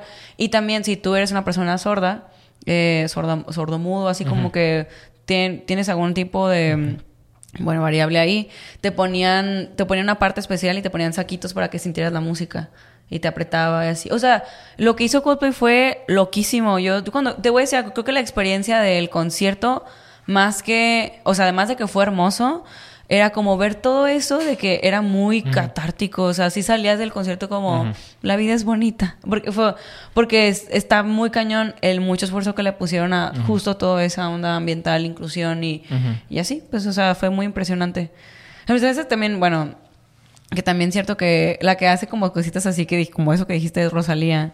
¿No viste que en el hormiguero me encantó eso que hizo, güey? ¿Qué? Es que dije, te amo. Ah, en el hormiguero la invitaron a un programa. En y España. Ella, en España. Es un, ajá. Y ella pretendió... Ah, lo de que era pretendía ser una persona mientras hacía entrevistas. Ajá, pretendía, pretendía ser... Ah, ajá. Ah, yo pensé que tenías que hacer... Hablar. ¿Habla? Hola. ¿Sí se escucha bien? Ok. Me tengo que pegar. No te separes tanto. Ujú, Ok, ok. tres, dos, uno. Ella pretendía ser una periodista y le preguntaba a la gente que qué opinas del nuevo disco de Rosalía, el Motomami, ¿no? Y la, y la neta, ay, de- la verdad yo siento que sí lo hubiera identificado, pero bueno, y la, se ponen así como, es horrible, eh, yo quiero algo del más querer y lo mal querer y no sé qué, y empiezan a tirarle mierda un poco, ¿no? Y el amor así como bien, ah, sí, de que se reía, o de que le ponía un, un viejito de que te enseñó, ah, ¿qué opinas de este video musical? Era el, el video de Motomami, que sale pues ella así como que más bicholilla, ¿no? Bichola desnuda, por cierto. Eh, y, ah, qué guapa, decía que el señor así. Y ya había gente que, oye, pues soy Rosalía. Y ya luego les daba un montón de pena. Y así como que, y hace como muchas cositas así, como muchos encuentros con fans bien, le pone muchas ganas a eso, pues. Eh, también creo que aquí en México se hizo algo con Exa de que la agarraron como a muchos fans y de la nada ya se aparecía y de que... Ay, también lo que lo de Adele. ¿Qué de? Ay, creo Ah, que- cuando hizo la audición junto con otras Adels. Ajá, ay no, wow, estuvo fabuloso eso, ese video está increíble. Era gente que audicionaba para cantar como Adele, ¿no? Como para, estaban buscando como en un programa de Inglaterra la imitadora de Adele. Y entonces van un chingo de, de chavas que son como las imitadoras oficiales de Adele. Y Adele va, pero eh, con un prostético. Entonces trae como una nariz diferente, otra peluca, unos lentes. Entonces nadie lo ubica, ¿no? Entonces pues ya pasan todas a cantar. Y de repente ella estaba como entre las demás y era como muy amorosa, ¿no? Como, ah, Sí. tú puedes, no sé qué. tal, Ajá, era súper linda. Y todo el pedo y así. Y entonces ya que va a pasar ella de que se pone en el micrófono y creo que se pone nerviosa, ¿no? Y así como, ah, no, no sé qué. Y, y ya de repente como que empieza a cantar y pues canta como Adele, güey. Y entonces todas se dan cuenta de que es Adele. Y es como, ah, o sea, pero siento que eso estuvo muy, muy perro de parte de, de ella. Sí, digo, esas cosas a mí me, me gustan mucho. Ah, me gusta cuando los artistas hacen ese tipo de cosas. Se humanizan. Se humanizan. Ay, como cuando Dave Grohl no pudo cantar en un... Ay, no pudo cantar, no me acuerdo si en un Lula Palusa o en Glastonbury, no me acuerdo. Pero los Foo Fighters no pudo, no pudieron ir. Creo que porque se había roto la pierna. Y pusieron como headliner a Florence. Y Florence eh, eh, inició su concierto cantando una canción de Foo Fighters, como que por todos los fans que no pudieron. Fue súper bonito. Y luego como que Dave Grohl se la regresó. No sé, me encanta a mí cuando hacen esas cosas así de humanización. Ah, yo, fan. me encanta ver eso. Excelente. Por último, la adultez tardía, donde pues el pertenecer a un fandom te ayuda a superar la crisis de integridad versus la desesperación al permitirle adquirir un sentido. O sea, te ayuda también a darle sentido a la vida. Como tú lo que decías ahorita, de que puedas ver un concierto la Taylor Swift. Pues sí. Es más, yo decía, yo tengo de que mi, mi mayor, las últimas dos semanas que habían sido muy complicadas porque tenía mucho trabajo y así, decía que, ay, la neta, mi motivación para seguir vida es el corona. Y ahorita ya que se acabó, pues vemos, ya no tenemos motivación para seguir viviendo. ya, ya fui a Daddy Yankee, entonces ahora sí ya no tengo nada. Probablemente la Navidad. O lo sentí, miau. En mayo del siguiente año. Sí. Tenemos a mayo del siguiente año para, para que si nos inviten, si no, este, pues mínimo de premio TV Notas, ¿no? Para ya estar ahí con la Angelique Boyer y decir, Ajá. hay que hacer un sindicato. Que tienen a los reporteros ahí en la noche en los aeropuertos y cosas así. Sí. Creo que lo que sea es bueno. Dios dirá. La mayoría de los fanáticos son personas amables, abiertos y generosos, a mayoría, y las comunidades de fanáticos son lugares de genuina aceptación, apoyo social y referencia. Eso es lo que se puede decir en un mundo ideal, ¿no? Porque luego los fandoms se ponen bastante tóxicos. Ahora oficialmente comenzamos con la parte del cotorreo. Ah, ¿sí ya? ¿Sí? Ah, wow. Pues ya llevamos una hora de programa, plebe. Ah, wow. Sí, sí, sí. Cotorreo. El Yujineo habías dicho que le ibas a poner. Ay, el yuyineo también. Sí, cotorreo slash yuyineo. De- aquí tengo la, una estadística. A ver. Vamos a empezar ya con los trapos duros, a ver. Ok, ok. ¿Cuál es tu estadística? Es que, bueno, me, la- me salté una, pero justo... Oye, mira, aquí tengo el, el dato de cuándo empezó el fandom del K-pop. A ver. Bueno, de las armies y así. De 2016 a 2019. No estábamos eh, equivocados. El término de fandom también creció en, en Twitter 292% y el de ARMYs 410% por justo lo que estaban representando en la industria. Así es. Y pues bueno, justo aquí se hace una comparativa de Taylor Swift contra BTS. Entonces, ¿cuál fandom crees que sea más grande? ¿BTS o Taylor Swift? BTS. Sí. Ahora, ¿cuánto, cuánto porcentaje crees que de- del tamaño del fandom de BTS sea el de Taylor Swift? O sea, o sea, ¿cuán- ay, ¿Qué? ¿cuál es el volumen que crees que del 100% del fandom de BTS sería el de Taylor Swift? No que les guste Taylor Swift, sino como en ¿Cuánto? cuestión de ¿Cuánto? tamaño. Eh, 65%. 5%. No mames. O sea, solamente para que te des la idea de el gran tamaño que tiene el fandom de BTS. ¿Cuántos son? No, no tengo el dato Ah, de cuántos son, Pues pero... son un chingo de armies, pues. Ajá, o sea, pero justamente si hacen la comparativa, el 5% del volumen de lo que tiene la banda coreana es el fandom que tiene Taylor Swift. Y aún así que, qué loco la- el impacto que tiene, ¿no? O sea, así ha podido de que salvar el disco físico, va a derrocar a Ticketmaster, Master. que yo espero que sí lo... Yo creo que sí, ¿no? Ya está en eso. Ah. Eh, es que hubo un problema porque cuando sacó su... The Eras Tour, su... Lo acaba de sacar, pues haz cuenta que sacó a la venta sus Tú boletos. más. Pero salió con Ticketmaster y Ticketmaster le dijo que sí iba a tener como la capacidad de poder surtir la demanda que eran únicamente para las fechas en Estados Unidos. Y haz cuenta que la demanda que hubo fue de 14 millones eh, de personas intentando comprar boletos para Taylor Swift. 14 millones de personas en Estados Unidos. Sí. Eh, y entonces Ticketmaster, ¿qué hizo? Ella no, ella es como muy como con sus fans. Haz de cuenta que tú en Estados Unidos para hacer comprar boletos de Taylor Swift te da puntos como ciertas cosas. No sé, por ejemplo, a comentar en sus posts, voy a decir cualquier pendeja, comentar sus posts de Instagram te da puntos. Comprar el disco en físico te da puntos. Este, darle una reproducción al video en YouTube te da puntos. Entonces tú como fans registras como esas cosas y entonces ya cuando vas de esta venta de boletos pues tú tienes como max- más acceso. Esto que ayuda a que haya menos revendedores intentando comprar los boletos que sean fans de verdad los que van a ir a ver un concierto de Taylor Swift. Entonces, ¿qué pasó en esta ocasión? Pues obviamente por situaciones de la vida sí estaba como este pre-sale para fans, pero pues era un cagadero, ¿no? Por la cantidad y la demanda que iba a haber. Y entonces Ticketmaster, eh, Taylor Swift, te digo, como es muy así, tenía precios definidos para sus boletos. Al parecer Ticketmaster empezó a hacer como ley de oferta y de demanda, Tarifa dinámica. tarifa dinámica con los boletos. Así como Uber, pues. Ajá, empezó a subir el precio de los boletos y obviamente los fans pagaron, pensando que Taylor era la que había puesto esos precios. Y la Taylor se dio cuenta. Y Pues obviamente se dio entonces cuenta. Pero está cañón. De hecho... Se, le- eh, se les vino un pedote amiga- encima. Una amiga que, que tú también conoces, Fer. Ajá. Eh, ella compró y no manches, o sea, no me acuerdo bien, pero me dijo, me dijo bien el dato su novio de que si el boleto costaba, ay, estoy, no sé, De un- ajá. 800 dólares, lo compró de que 2 mil dólares. O sea, o sea, es, fue estúpido lo mucho que se inflaron los precios. De hecho, me da mucha risa, bueno, no risa, pero mucha curiosidad de un montón de TikToks de que ya comprando boletos a Taylor Swift, pero a qué cosco, costo. Y de que, de que cargos de la tarjeta de 100 mil pesos. O sea, literal, cara raza gastando 100 mil pesos. Y yo, güey. Pero por Ticketmaster, güey. No, no porque Taylor haya puesto los boletos a ese precio. No, no, lo sacan, pero inició un proceso de demanda contra Ticketmaster. Ticketmaster. Porque Y- ella sí se, se pegó la envergada de su vida. De que hicieran eso.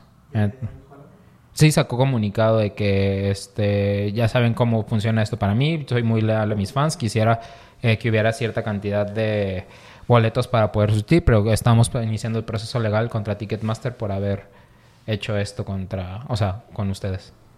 Es que fuerte. Y Taylor es una... Donde pone el ojo, pone la bala, güey. Entonces Ticketmaster tendría que temblar en este momento. Qué bueno. Ujú. Harta estoy. Aquí el verdadero enemigo público es Ticketmaster. Ticketmaster para todos, en todos Para lados. todos, o Ajá. no importa de qué lado del mundo estés. Ticketmaster es Y el no importa verdadero de que enemigo. seas fan, Ticketmaster es el Es el verdadero enemigo. Puedes Ajá. amar a Idols, puedes amar a Miley Cyrus, puedes amar a Taylor Swift. Puedes amar a BTS. Ajá, pero el enemigo en común es Ticketmaster. Verdad. Ay, bueno, ahorita que estabas hablando de los fanfics, eh, yo no sabía que, o sea, que Fifty Shades of Grey. ¡Ah, no sabías! Yo no sabía que no era un fanfic de Crepúsculo. De Crepúsculo. No. Sí.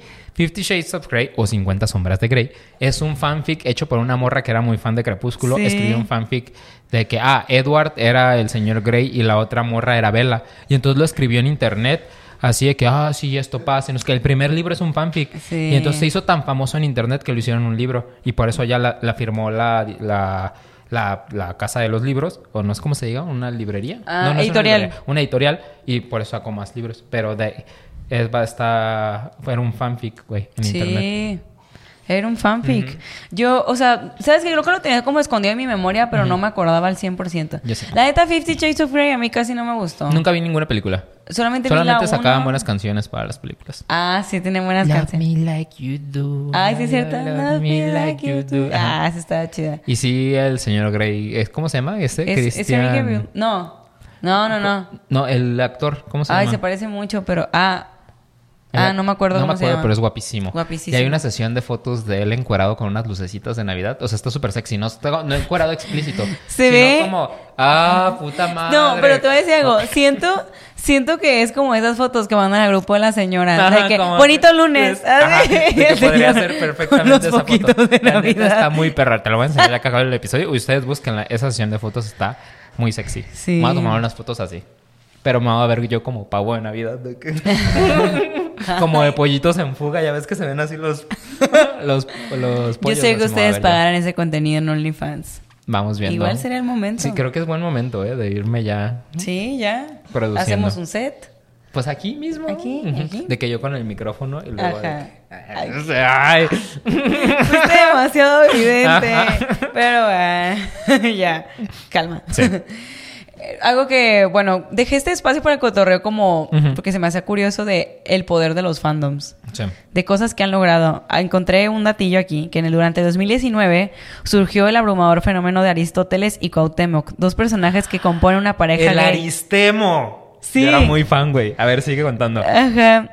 Eh, en la telenovela principal de Televisa.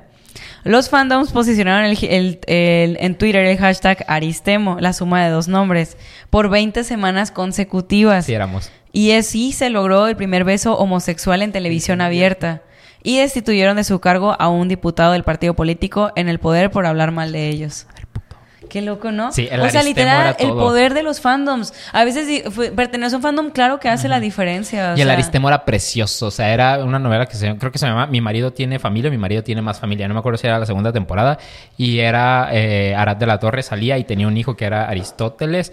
Eh, O era Temo. No me acuerdo cuál de los dos era. Pero el punto es que eran dos morritos como de 14, 15 años. Y uno sí era abiertamente más gay que otro. Y el otro no sabía y confundía sus emociones. Entonces tú te aventabas toda la novela. No me acuerdo si era a las 7 o a las Era 8 de como la noche. la, la versión mexicana de. Ay, de esta de. La que salió hace poquito que está súper. Heartstopper. Ajá. Ajá, justo, porque Ah. era muy inocente de que iban al parque y de que. No me acuerdo si era Temo el que le trataba de decir a Aristóteles. Sí, Aristóteles era como el más heterosexual. Este, como Temo te- comiendo un elote de que, ay, es que me gusta alguien. ¿Quién te gusta? Porque eran mejores amigos y su pinche madre y de repente. Pero cuando sucedió el beso, todos. Yo, yo grababa historias de que yo viendo En la tele. telenovela y la Navil y yo estábamos emocionadísimos con, con el Aristemo. Sí, fue un momento muy importante en la historia de la televisión mexicana. Y qué loco, ¿no? Hasta les pusieron su propia novela. Esa ya flopió. Pero en la novela, novela, novela, estuvo muy perro todo. Ay, pero qué padre, sucedió. ¿no? O sea, que se logró algo así. Y no manches, 2019, eso fue ayer. O sea, ayer Ujú. salió el primer Pero beso en piensa cuánto tiempo tuvo que pasar, 2019, para que viéramos un beso homosexual en televisión. En y ya televisión vimos abierta. otro en, en Masterchef Celebrity, Pepe de y Teo, Ah, sí. se besó con su novio. Sí. Y lo dejaron. Entonces, allá hay cada vez más visibilidad. Representación. Que es poca, pues, pero se agradece que vaya habiendo cada vez más. También otro caso que puse aquí que a mí me- no lo veas, que- No lo para que te no lo vi, no lo vi, emocionas, para que te emociones, pero que me impresiona también el poder de los fandoms. Siento que aquí Twitter juega mucho, es cuando el cuando está el rumor de que el Chapo trajo a One Direction a México, a los premios Telehit. Pues sí fue real, ¿no? pues dicen que fue real. Es que por qué otra razón, yo no creo que Telehit tuviera para pagar tres canciones de. Pero qué loco, ¿no? Fue One porque el, el fandom... eh, Escucha, bueno, el Chapo trajo a One Direction a los premios Telehit. ¿Cómo estuvo ese cotorreo? Ajá. Eh, hicieron un hashtag que es cha, eh, pues el gato, pues. Chapo. Hashtag. Hashtag. El gato. Gato. Ay, todo mal ya. El hashtag. El hashtag. Bueno, el hashtag era Chapo México Needs 1D, que las usuarias en Twitter comenzaron a viralizar en julio del 2015. Era una petición para que el líder de cártel de Sinaloa tu- pudiera, pusiera el varo para que viniera One Direction a México. Y, y, y de hecho hay hasta rumores de que el hijo de Chapo le puso like, de que había muchas, ya sabes Ajá. que los hijos de narcos tenían como cuentos raros, de que ponían de que no sé, el carro, pero no, así como Ajá, sí, tomas fifas, de sí. así, no, que- pero no ponían su cara y así. Sí, claro. Entonces siempre había, de hecho hubo un tiempo que había como muchos influencers narcos que no publicaban su cara, pero eran como teorías de, ah, es el hijo del Chapo este güey, así, ¿no? Por todos por morbo seguían. Entonces decían de que, ay, el hijo del Chapo le dio like al tweet, así como que había muchas teorías y de la nada, o sea, no había manera para que One Direction viniera. No, No, porque había eran premios. Telehit, o sea, teníamos a esta Paulina Ru- Rubio diciendo, premios Tele, gracias MTV, no vale nada, Telehit es el mejor. O sea, esa clase de artistas teníamos en los premios Telehit y de repente, de la nada, se anuncia One Direction, premios Telehit. Lo logró. No mames, güey. nos cagamos todos. O sea, obviamente todo el mundo, Nos o sea, no es oficial, nadie dice que, ah, no manches, el. Chapo lo trajo, pero pues pues, no, no, hay, no hay explicación lógica. Ay, No me acordé también como de... Qué emoción. Ajá. ¿Sabes? También me estaba acordando... ¿Eran los cuatro o todavía eran los cinco? Eran los cinco. No, sí, 2015. No mames. Qué chido, ¿no? Qué emoción. Qué Qué, emoción para todas las directioners que tuvieron la oportunidad de estar ahí. Sí, sí, sí. Algo te iba a decir también, no sé por qué me desbloqueaste ahorita que dijiste lo Paulina Rubio, de que cuando se han hecho justo en los premios en TV así, de que ponen artistas bien randoms juntos, de que Ah, de que Katy Perry cantando con... No me acuerdo con quién cantó. a mí me tocó Plastilina Mosh con Hilary Duff. Qué chingados. O sea, y también uno de Paulina Rubio con Pánicas de Disco. Una cosa Ajá, así como sí. que, güey, qué pedo. Sí, sí, sí, sí, sí. Estuvo extraño. Ajá, pero sí, random.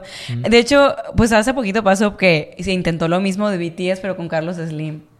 Ah. De que Carlos Slim, ahí ni las peló. El Chapo fue más bondadoso, Sí, fue, fue más buen pedo. Ajá, fue más buen pedo. Gracias, Chapo. Ay, Ay, no, no es cierto. Cállate. No, gracias a quien sea en el cosmos que nos haya traído a One Direction. La neta, sí. Porque gracias a eso después ya trajeron a Super Junior a los premios Telehit. Super, Super Junior, es una banda muy importante de K-pop. Ah, Eh, yo no ajá. sabía. Cuando todavía la gente, la gente no pelaba el K-pop. Super Junior. A lo mejor conoces la canción de ellos de Para Mr. Simple Simple Mr. Era su canción más famosa. Sorry, sorry, sorry, sorry. Aparte te sabes la coreo. Pues claro, hasta este puto se la sabe. ¿ves? A ver, baila, baila. Hazlo. Eh, eh. A ver, ponte aquí en Eh, cámara bailar na, un ratito. ¡Ay, la está bailando! ¡La están bailando! a ver, pónganse aquí, que la gente lo vea. No, ¿para qué? Ay, para que vean, pero sí. Ay, pero como te me han preguntado mucho, han puesto mucho que por qué. A ver, platiquen su historia. Ay, Ay. toma el micro. platiquen su historia. Pero así, resumidita, resumidita. Resumidita ¿Resumidita de qué? por qué están tan metidos en el K-pop ustedes. Porque no tenemos vida. Ah. ¿Por qué más podríamos estar metidos en el K-pop? No, Mm. pero ya. Ok. Ay, pero sí. ¿Quién preguntó eso? No, yo te Arroba. Paola Alonso. Ajá, Paola, Paola Alonso soy, soy yo. Pregunta cómo Porque yo sé que les da intriga y queremos rating. Ah, nuestra historia en el K-pop. Eh, yo me metí al mundo del K-pop en 2012 porque yo tomaba clases de baile en una academia, en específico de hip hop y de ritmos latinos. Y ahí fueron unas personas a, a un grupo, a- fue a tomar clases también junto conmigo. Y entonces para 2012 yo me metí al mundo del K-pop, fui a un lugar porque ya tenía como medio tablas de, de- para saber bailar. Fui y me quedé. Y entonces me quedé en lo que en su momento era uno de los grupos más importantes de dance cover en Guadalajara.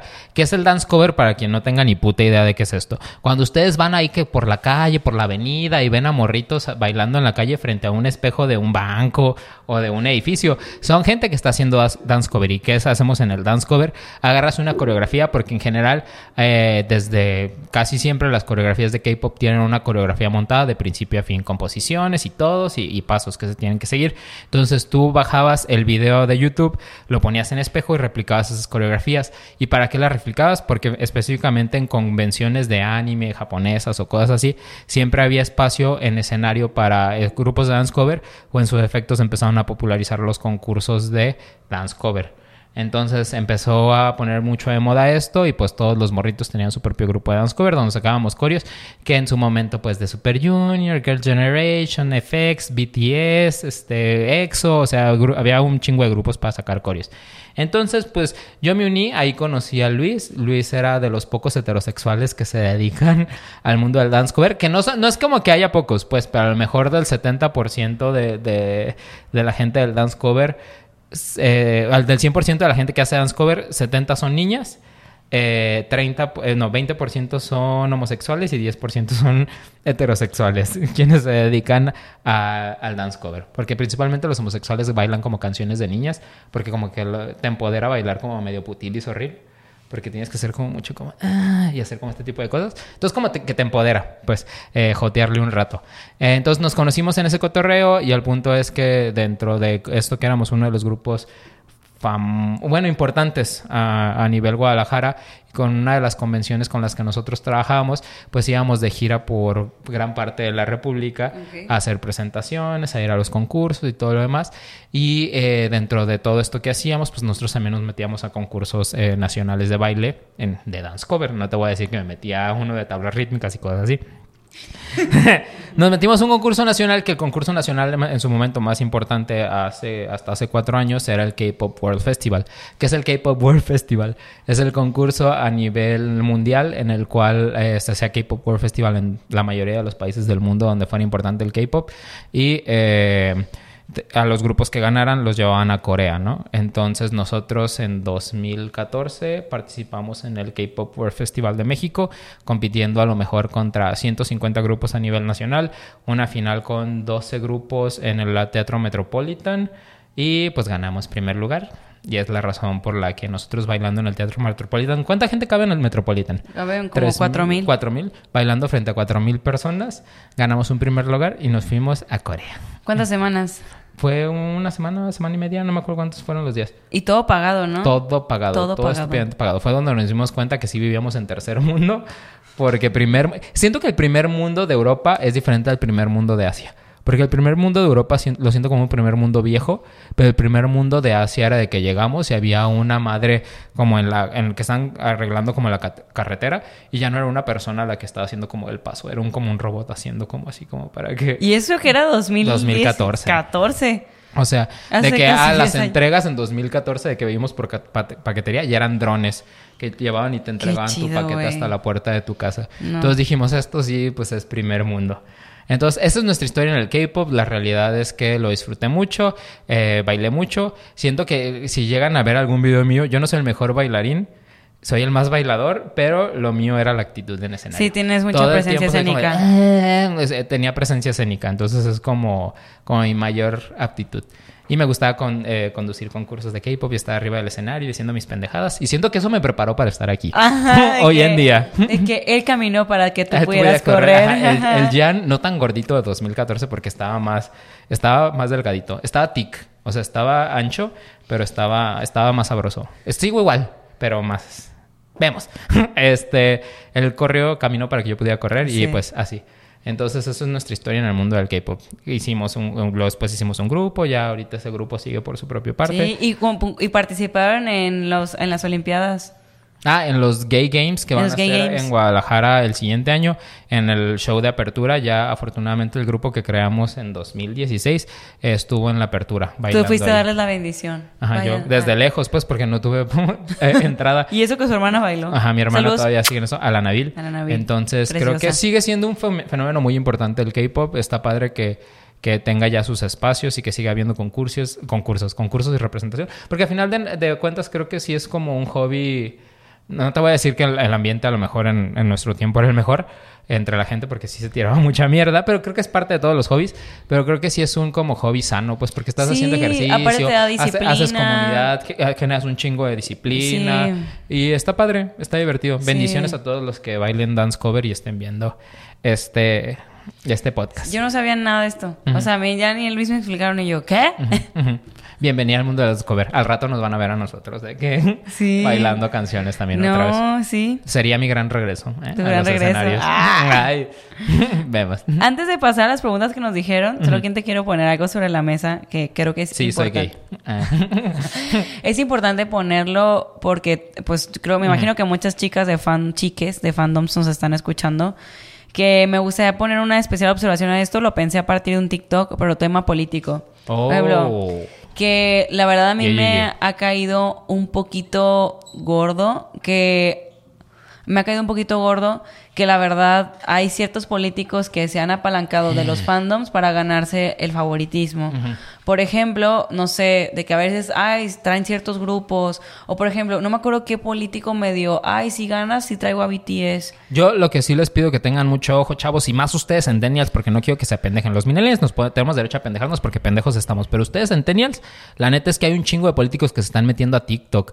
Y ustedes piensan que el contenido lo hacen ellos, ¿no? lo hacen pendejos como yo o como ustedes que le hayan este cotorreo. Pero la neta, creen que su humor sí es ese, creen que ellos en realidad son fan de estas cosas, que son fan de Bad Bunny, que son fan de Taylor Swift y esas cosas, nada más lo están haciendo para obtenernos. En específico, que, que se me viene a la mente es como Marcelo Ebrard. Yo ya sé, yo no iba a decir nombres, pero ya lo dijiste. Me, verga. Marcelo Ebrard, siendo que el contenido, nuevamente, el güey que esté detrás de eso, mis respetos, ah, que te suban el sueldo y lo estás haciendo chingoncísimo. pero de ahí a apoyar a políticos porque están sumándose estas cosas, pónganse truchas. No, no porque una cosa es como, como que te suavizan la imagen y dices, ay, se ve simpático y así es y que, o sea, es una gran idea, pero es, me parece muy maquiavélico que se estén metiendo a TikTok a hacer propaganda. Sí, porque nuevamente está la gente joven y a lo mejor nosotros lo podemos entender más, pero a lo mejor va a haber gente que crea que en realidad sí es su, personalidad. Es una personal construida. Es lo que antes hacían en la televisión al invitarlos a ciertas cosas, al invitarlos a la radio, al invitarlos a ciertas cosas. Nada más ahorita está adaptado a otra red, social que es TikTok. De hecho, también hace poquito acaba de salir, eh, no recuerdo, que es como, es como un juez, algo así, alguien que tiene un puesto importante, que dijo que era fan de Taylor Swift. Ah, sí lo vi, me lo mandaron. Dije, ay, voy, voy a votar por él, nada más de mamada. Pero luego pensé, ¿en serio lo tengo tan investigado nada más porque le gusta este cabrón Taylor Swift? Me dio ternura porque en la entrevista es fan de... Soy gran fan de Taylor Swift. Es que me gustan mucho sus letras, pero, pero dije, no sé si es fan actuado. el contenido está Me dio ternura, es lo que sí voy a decir. Los equipos de marketing. Pero no hay que sesgarnos. No. No hay que sesgarnos. Y sí dije, voy a hacer un espacio en el capítulo para hablar de esto, de que hay que agarrar el pedo no es gente que de verdad quiera que venga BTS y no quiere tu voto y quiere lucrar y mucha corrupción de por medio a veces, o sea... O a lo mejor tiene buenas intenciones, pero antes investigalo. Antes de darle tu voto a alguien simplemente porque subió un TikTok bailando, este... ¿qué, Neverita. Neverita. Ajá, no mames. Sí, sí, sí. Ah, pilas, pilas. Ahora vamos a las preguntas que nos mandaron. Ella. Ella. Ella le. Ah. Ay, ya no sé qué. No me acuerdo qué. ¿Qué hiciste, verdad? Ay, no. Es que puse dos usuarios por error. Pues vamos a leerlos los dos. A los dos les vamos a mandar besotototes y saludos a arroba HHAS13 y arroba aisasi guion bajo. Besotototes a ustedes dos. Vamos a proceder a leer la pregunta que dice: ¿Cuáles son los fandoms a los que pertenecen? El primero que pertenecieron. O el primero que pertenecieron. ¿Todo tienes fresco? Pues en este momento, así que digas que, uy, soy muy fan de algo, eh, Taylor Swift, sí me considero Swifty, y cosas que he pertenecido, pues sigo o fui, creo que nunca dejas de serlo como otaku, eh, K-Popper dejé de serlo, pero sigo escuchando. Y en su momento sí fui muy fan de Harry Potter, al punto en que yo estaba en un club de fans de Harry Potter eh, y jugaba Quidditch, hacíamos torneo de los cuatro magos porque era de las cuatro casas, teníamos baile de Navidad y cosas así. Sí, era muy, muy Potterhead. ¡Wow! Sí. Si eras Potterhead. ¿Tú también? Pero no, él fue, al, fue, fue Metiche. fue Metiche, ok. A ver, pues no sé, estoy pensando como fandoms que tuve en super infancia. Ay, ponle, la letra de todas las novelas de Televisa a mí Pero la Belinda con su boba niña nice, yo tenía mi trencita. Luego también tuve mi conito de Simoneta. También, o sea, todo sí me, pues ponle que me pegaron en la infancia. Hamtaro también me gustó mucho. Era para, mi cumpleaños fue Hamtaro. Hamtaro. También me gustó Floricienta pasado de lanza. Yo era súper fan de Floricienta. O sea, literal, yo monté una coreografía el día del niño. O sea, dos años me invitaron aparte. Sí, hoy se me acaban de desbloquear muchas memorias, pero de que, pues, es, la pues yo bailaba, ¿no? También, o sea, tomaba clases así. Entonces, yo monté una coreografía con mis amigas en el recreo. Eh, bailábamos, bailamos corazones al viento. Y todas, eh, y las maestras dijeron, ay, qué bonito bailan. Pues van a bailar frente a toda la primaria el 30 de, el 30 de abril, el Día del Niño. Entonces, literal, la neta, mi escuela era súper grande. Era un estadio con cientos y cientos de morritos de, de primero de primaria, sexto de primaria, cada salón era como de 40 personas, entonces esos cálculos y había ABCD, era ABCD, se quedaba hasta el D en ese momento. Entonces imagínate, multiplica la cantidad de niños que había en un estadio lleno y ya me ves, una historia, que esta historia, una ¿Hay video de eso? Mi mamá sí lo tiene seguro. La misma canción. Y así, y yo, ajá, y aparte de que nos, yo me peiné como floricienta, me puse la falda larga, me llevé mis Converse. Neta, yo era floricienta. Wow. yo era gran fan. Pelirrojilla, ajá. Ajá, y así. Y bailábamos muy bien. Y luego me volvieron a invitar a montar coreografía, pero fue High School Musical. Wow. Y ya metí hombres, y eran los que tiraban el balón en la... Ah, pero ya ahí bailamos la de We're all in this together. together, Y ese ya era una coreografía montada, pues, pero... Pero así. wow. Sí, sí, sí. Yo hice, hice mi dance cover, dance en mi mundo. Entonces también me gusta. También High School Musical fue parte muy relevante en mi vida. Eh, Hilary Duff también. Uy, sí, pasé por muchos. Pasé por bastantes, ¿eh? Ahora que lo pienso. Ah, Paramore también. Paramore fue mi top. Sí. Mucho tiempo. Eh, y pues ahorita, creo que puedo decir que así presente, Rosalía es mi fandom. Y ahorita María- Marina. Soy Marinis. Ay, Marinis. ¿Así se llama? No sé, creo que se llama, creo que se les le dicen Diamonds. ¿Son los Diamonds? ¿Son Sí. los Di- Diamonds que le quitaron? ¿Ya son los fans? Eh, Sí, creo que sí, algo así. Pero no, Ujú. sí he, he descubierto últimamente. No, no estoy segura del término ahora que lo pienso. Pero sí, presente, Marina y Rosalía son mis. Ok, va, va, va. Ujú. Wow, pasé por muchos, ¿eh? Ujú. Ahora que lo pienso. No, te- me desbloqueé muchas cosas. Pregunta arroba Christy Forever. Ah, ¿Qué es lo más turbio, raro, extraño que han visto en sus fandoms? Es que de así como dentro de los míos, es que sabes que yo como, yo era mi, yo hacía mi propio fandom, pues, pero no, no estoy segura si, y mis amigas, ponle, pero que conectar así con otras personas de que nivel global, club de fans, neta, no estoy segura. Mm. No. Bueno, es que a mí se me olvidó mencionar que la neta también soy muy fan de Disney. No fan de Disney al, al grado creepy de Mema Ponte, pero fan de Disney al hecho de que la neta sí sigo viendo películas de Disney. Muy fan también de las películas originales de Disney Channel que son musicales, que sé que son malísimas y ya no están hechas para mí, pero yo sigo viéndolas y guardando canciones. Ya. Entonces, tomando en cuenta en específico Disney y, y recordando que existe la famosísima regla 34 del Internet, que si no sabes cuál es la regla 34 del Internet, es que si algo existe en Internet, existe su versión sexual de esa, de esa cosa. El otro día, eh, nada más por, porque me acordé, eh, yo estaba eh, en Twitter y me salió como de que un fic de los increíbles. Y era de que el señor Ay, sí me increíble. platicaste. Sí, te platiqué de ese. Sí. Güey, se lo platiqué a todo el mundo porque en serio se me hizo muy creepy, muy turbio, pero al mismo tiempo no sé por qué lo tengo tan presente en mi memoria. ¿Sí te lo conté? Sí me contaste Ok, a mí. a ti de seguro no, no sé. ¿Sí te lo conté? Ah, era de que el señor increíble como que se había quedado sin dinero. Pero estamos hablando de que era un señor Mr. Increíble dibujado, pero así super tic. Super tic es de que se ve grande, como con cintura y un culote, ¿no? Así como que mamadísimo, así como bien raro. Y que el señor increíble, como se había quedado sin dinero, fue con Etna Moda. Y Etna Moda, al parecer, tenía como un harem, como medio un prostíbulo raro. No un prostíbulo, pues. Tenía como un restaurante donde contrataba superhéroes y les ponía como de que su mandilito y una tanguita. Está bien extraño, pues, pero yo lo leí en Twitter porque era un cartoon que alguien había dibujado. Eh, de que los contrataba y les decía, ah, tienes que atender a la gente y no sé qué y tal, tal, tal. Y el señor increíble, pues tuvo que aceptar la chamba. Y pues ya desde que agarra esta chamba y de que pues va a. Ay, no, ya no puedo contar esto porque Ya. se pone bien extraño, Está güey. bien. Pero el punto es que el señor increíble agarra cliente y el cliente como que se enamora del señor increíble y entonces se lo lleva a un privado y el punto es de cómo sucede que un superhéroe con super fuerza tiene pues la fechoría con una persona normal. Entonces se pone bien creepy. Como Edward y, Ajá, más o menos, porque era así como, ay, no, es que esto no lo puedo decir. Pues se lo perdieron, chavos, se lo perdieron porque nos cancelarían si sale esto en internet. Sí, Pero o es sea, una buena historia. te- Búsquelo, en, interrumpimos. búsquelo en, en Twitter o en internet. Señor Increíble, made de eh, Etna Moda. Mm, creo que no puedo contar nada porque me op- opacaste totalmente. Arroba ra- RWJAOOW09. ¿Qué fue lo más loco que hiciste cuando perteneciste a un fandom? Mm. Ganar un concurso de K-pop, dice el. Eh, destruir a mi grupo de dance cover en el que estaba para que me terminaran haciendo una piñata por haberlo destruido. ¿Y saben quién jaló esa piñata? El señor productor. Ah, aquí me, dio, a- me, dio tan- me odiaba tanta gente en Guadalajara que me hicieron una piñata en una fiesta. Ay. Voy a adjunta la foto de la piñata en el video para que la gente vea. Mi foto original y la foto de la piñata.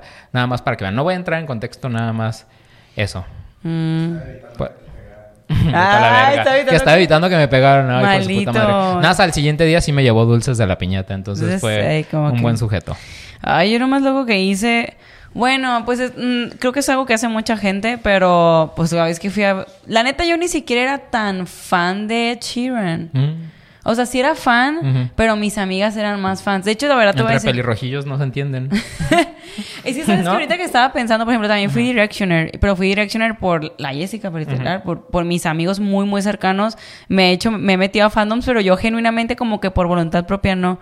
Entonces íbamos a Ed Sheeran y ella me hizo de que dijo, ay, no, hay que llegar súper temprano. Y fue una pendeja. O sea, llegamos como súper temprano en la mañana, estuvimos expuestas al sol miles de horas y gente se empezó a desmayar, que es lo que pasa ahorita siempre, Ujú. pues. Pero, pero sí, fue lo más loco que he hecho, no lo volveré a hacer. También, y menos por un pelirrojo. ¿Sabes qué? También hice que ahora no, no mames. Fui a Bitcoin. ¿A ¿Ubicas? Bitcoin? ¿Qué es Bitcoin? Es una convención ¿De Bitcoins o de qué? de... Pues me sonaría no me acordaba. Bitcoin. Bitcoin es una convención que empezó hace algunos años sobre YouTube. Era una convención de YouTubers. Ah, ¿te inventaron? ¿O no, fuiste nada no, más de como yo, espectador? yo tenía 18 años. Ah, aquí, aquí fuiste. Es que me graduaba de la preparatoria y, oh, güey, qué ñoña. Pero me graduaba de la pre- preparatoria en lugar de irme a Vallarta como persona normal o no sé, me, me fui. ¿A dónde? La Jessica, la Jessica es bien friki, güey. Jessica, qué pedo. me dijo, ah, cuando yo me llevaba mucho con ella, iba a su casa, me ponía puros youtubers ingleses de que Tyler, bueno, Tyler Oakley es gringo, pero Tyler Oakley o, o Louis Cole, así como que eh, varios. eh, no sé quiénes son. varios youtubers ingleses. Entonces, eh, hacía Bitcoin, que era una convención en Los Ángeles, y me decía, ay, pues vamos a Disney y así. Dije, ¿puedo pedir eso de regalo de, de graduación? Dije, bueno, y ya que dije, mamá, me dejan ir a Disney y así. Fuimos. A, a las de que literal a la convención y tengo foto con Tyler Oakley, tengo foto con todos los youtubers ingleses que me gustaban. Wow. La neta, la que era bien, bien fan era la Chocho. Ujú. Eh, pero, pero pues yo ahí me le sumé. Guau. yo mimetizada. Ajá. Pero lo disfruté mucho. Pregunta Calu Soria. ¿Recuerda una situación en la que el fanatismo te cegó y defendiste lo indefendible? Ay, a veces Shakira con su horrible música. ¿Sí? ¿La defiendes con eso? O sea, no, a veces de que hace música en culera y la quiero. O sea, a veces sí hace cosas que digo, ay, güey, de que. Pero la quiero justificar hasta el fin del mundo. de que Shakira, déjela en paz, así como. Tiene joyas, pero muy ocultas. Sí, como que ya, por ejemplo, la de Te fel me echó, no, a mí me chocó esa canción. Y como que la quería defender y no podía.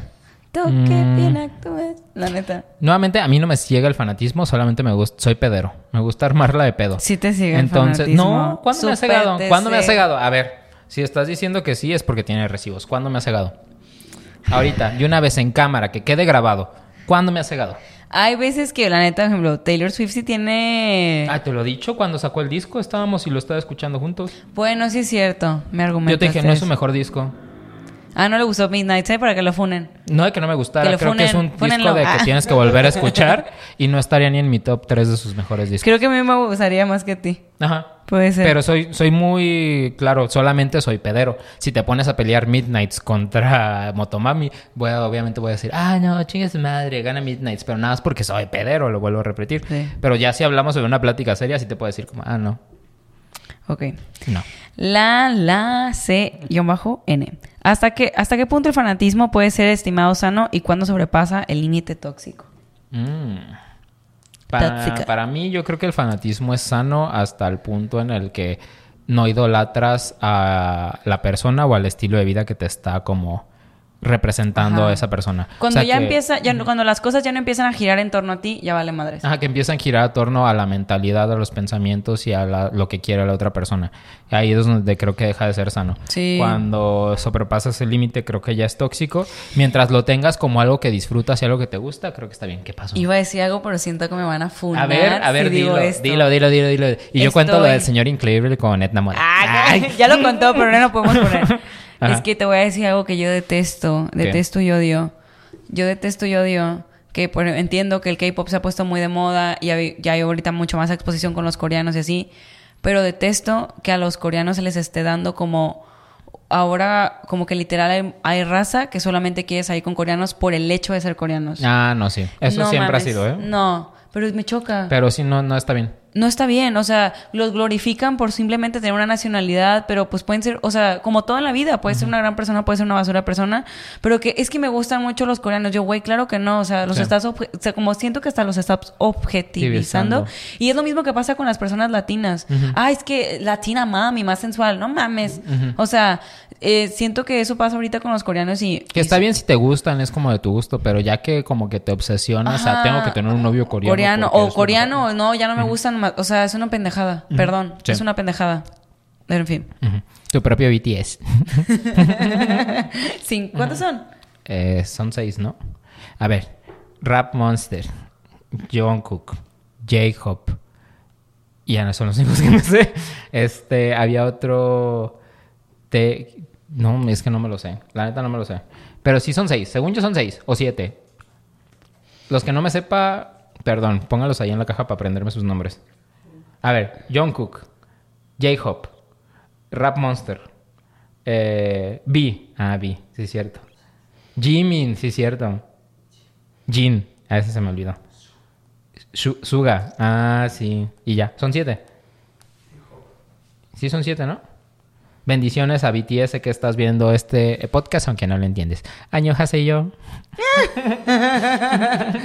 Ya hemos comenzado con el confesionario de Eugene. Explica qué es el confesionario de Eugene. El confesionario de Eugene es la parte del programa donde ustedes junto con nosotros exponen las vivencias de su vida. Si ustedes leyeron algún fanfic donde el señor increíble hace cosas con Edna Moda, pueden exponerlas en esta parte del programa. Nos las escriben a través de nuestro Instagram, arroba ontas el podcast, y a través de la temática del programa nosotros eh, seleccionamos las historias con la ayuda del Eugene para compartirlas con el demás público Yuji Liver de este bellísimo podcast. Así es.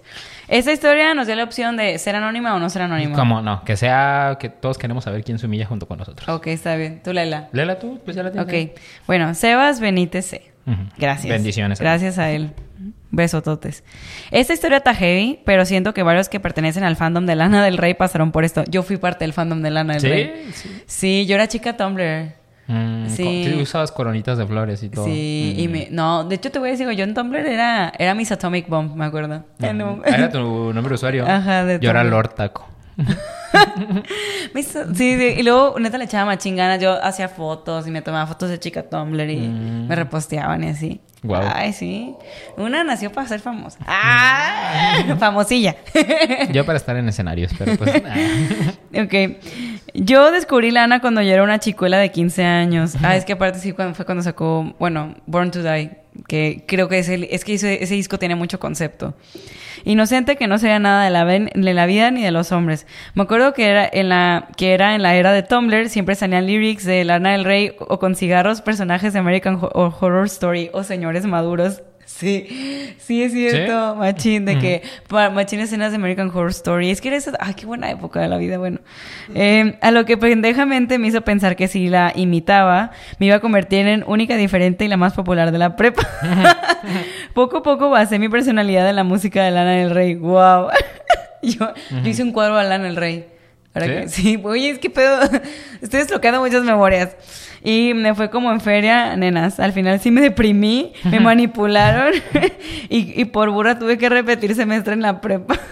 De ahí me di cuenta que también que te guste algo, pero no llegues al punto de modificar tu personalidad por esos gustos. Les amo un moi en el yoyopo. Qué gran persona.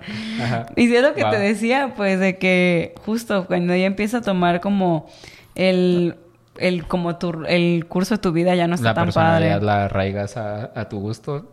Y si repruebas un semestre de la prepa, dices, hay que recapacitar las decisiones que estamos tomando en esta vida. Así es. Vamos a leer la siguiente historia. Vamos a decirlo anónimo porque la Paola me dijo que era anónimo, porque toda Creo. la gente quería anónimo. Creemos, si no, besotototes, tú sabes quién eres. Básicamente he sido fangirl toda mi vida. Desde cosas como Hannah Montana, One Direction, anime, series y K-pop. Ay, pues suena como yo. Así que tengo amplia experiencia en conocer ambientes tó- tóxicos. El caso es que a pesar de los años me causa mucha curiosidad cómo específicamente el mundo de los fanáticos del K-pop es todo un tema. Desde la manera en que se maneja la venta e intercambio de merch, raza que ha robado cientos de miles de pesos, las jerarquías que se crean entre mismos fanáticos dependiendo de tu poder adquisitivo, o el acceso a información que tengas de tu idol favorito que hasta pareciesen sectas. Justo cuando escuchaba el episodio de la crisis de los 25, me dio mucha curiosidad por el pasado K-Popper Dance Cover del Jan. Jeje. Espero pueda contamos. contar a detalle toda esa etapa. Aprovechando que ando aquí, quiero decirles que no me canso de decirles que los quiero mucho. En serio, desde la primera vez que los vi hice conexión con ustedes. Como soy hija mayor, pues me tocan recibir los putazos primero a mí, sin guía alguna, jaja, pero al tener a su podcast de alguna manera me hace sentir acompañada y abrazada. Verlos hablando de sus situaciones de la vida mientras yo estoy empezando a empatizar con eso mismo me hace sentir menos miserable, como si fueran los hermanos mayores buena onda que siempre necesité. Muchas gracias a todos eh, por todo su esfuerzo. Créanme que así como yo, hay mucho Yujin Liver a los que estamos ayudando simplemente siendo ustedes. Beso tototes. Ay, Ay, qué besototes mensaje. Qué emoción que en este capítulo ya conté mi historia acá, Popper. No metí tanto detalle de la parte tóxica, pero sí es tóxico Sí. el ambiente en algún punto. Pero como todo, todo fandom, nada más aléjate de lo malo y acércate a lo bueno y aprovecha Sí. todo eso. Yo siempre viví en mi fantasía, creo que también por eso era tan feliz. O sea, no me relacionaba tanto con el resto del fandom. Yo Sí. vivía mi fandom a mi manera. Ujú. Ya, pero nunca dijo que fuera anónimo ¿eh? en toda su carta. Ah, pues no sé, ¿quieres decir su usuario? Sí, sí, sí, sí. Ya que nos echó flores. Arroba Asis Sasi. Voy a decir Sasi, sí. Que se llama Asis. La neta, hubo muy buenas historias, pero llevamos un montón de programa. El señor productor nos, Nos va, a paliar. cortar de un huevo, Ajá, entonces vamos a pasar al rapidín. Exactamente, ¿qué es el rapidín? El rapidín es esa parte del programa donde nos hacen preguntas rápidas que debemos de contestar. eh, bueno, debemos de contestar rápidas, pero luego nos explayamos. Deben de ser incómodas. Así al azar, eh, como los rapidines. Entonces pueden mandárnosla en nuestro, a nuestro Instagram. Ahí ponemos una cajita de preguntas cada determinado tiempo. Y ya, ya vas con el número uno. Arroba Isminabil pregunta. Miembro de favorito de Fort Town. Quien no sepa que- quién es Fort Town, son los futuros ganadores al premio Oscar a Mejor Canción en una película. Ah, I never met nobody like you. Ajá. son mucho mejor que la neta, no hay que hablar de Bruno, no sé cómo se llame. Ah, o sea, no sé. Encanta. de Bruno. No, es buena, no, pero. Fort Town vino No a partir madres. Si a mí me preguntan cuál es mi favorito, porque los tenemos aquí, siento que es Aaron. Aaron T. Es el de la gorrita. Se me hace sexy porque tiene cabello chinito y está como medio apiñón. Apiñonado. Ajá, Así me gustan. Ay, yo no sé cuál. Los velos ahí. Pero, por cierto, la película de Red creo que sí es un gran, gran ejemplar del tema de fandom. Ajá. O sea, ah, ya Están abajo. Sí, Son creo que, creo que voy a optar por Aaron C. Ah, sí. Sí, ay, sí me gusta. Sí. ¡Ah! Eso sí que me recuerda a Justin Timberlake. Sí, Ay, se parece un poquito a Justin Está un poco Nos funado. quedamos con los Aarons. Wow. Sí, sí, sí. Aaron T y Aaron C.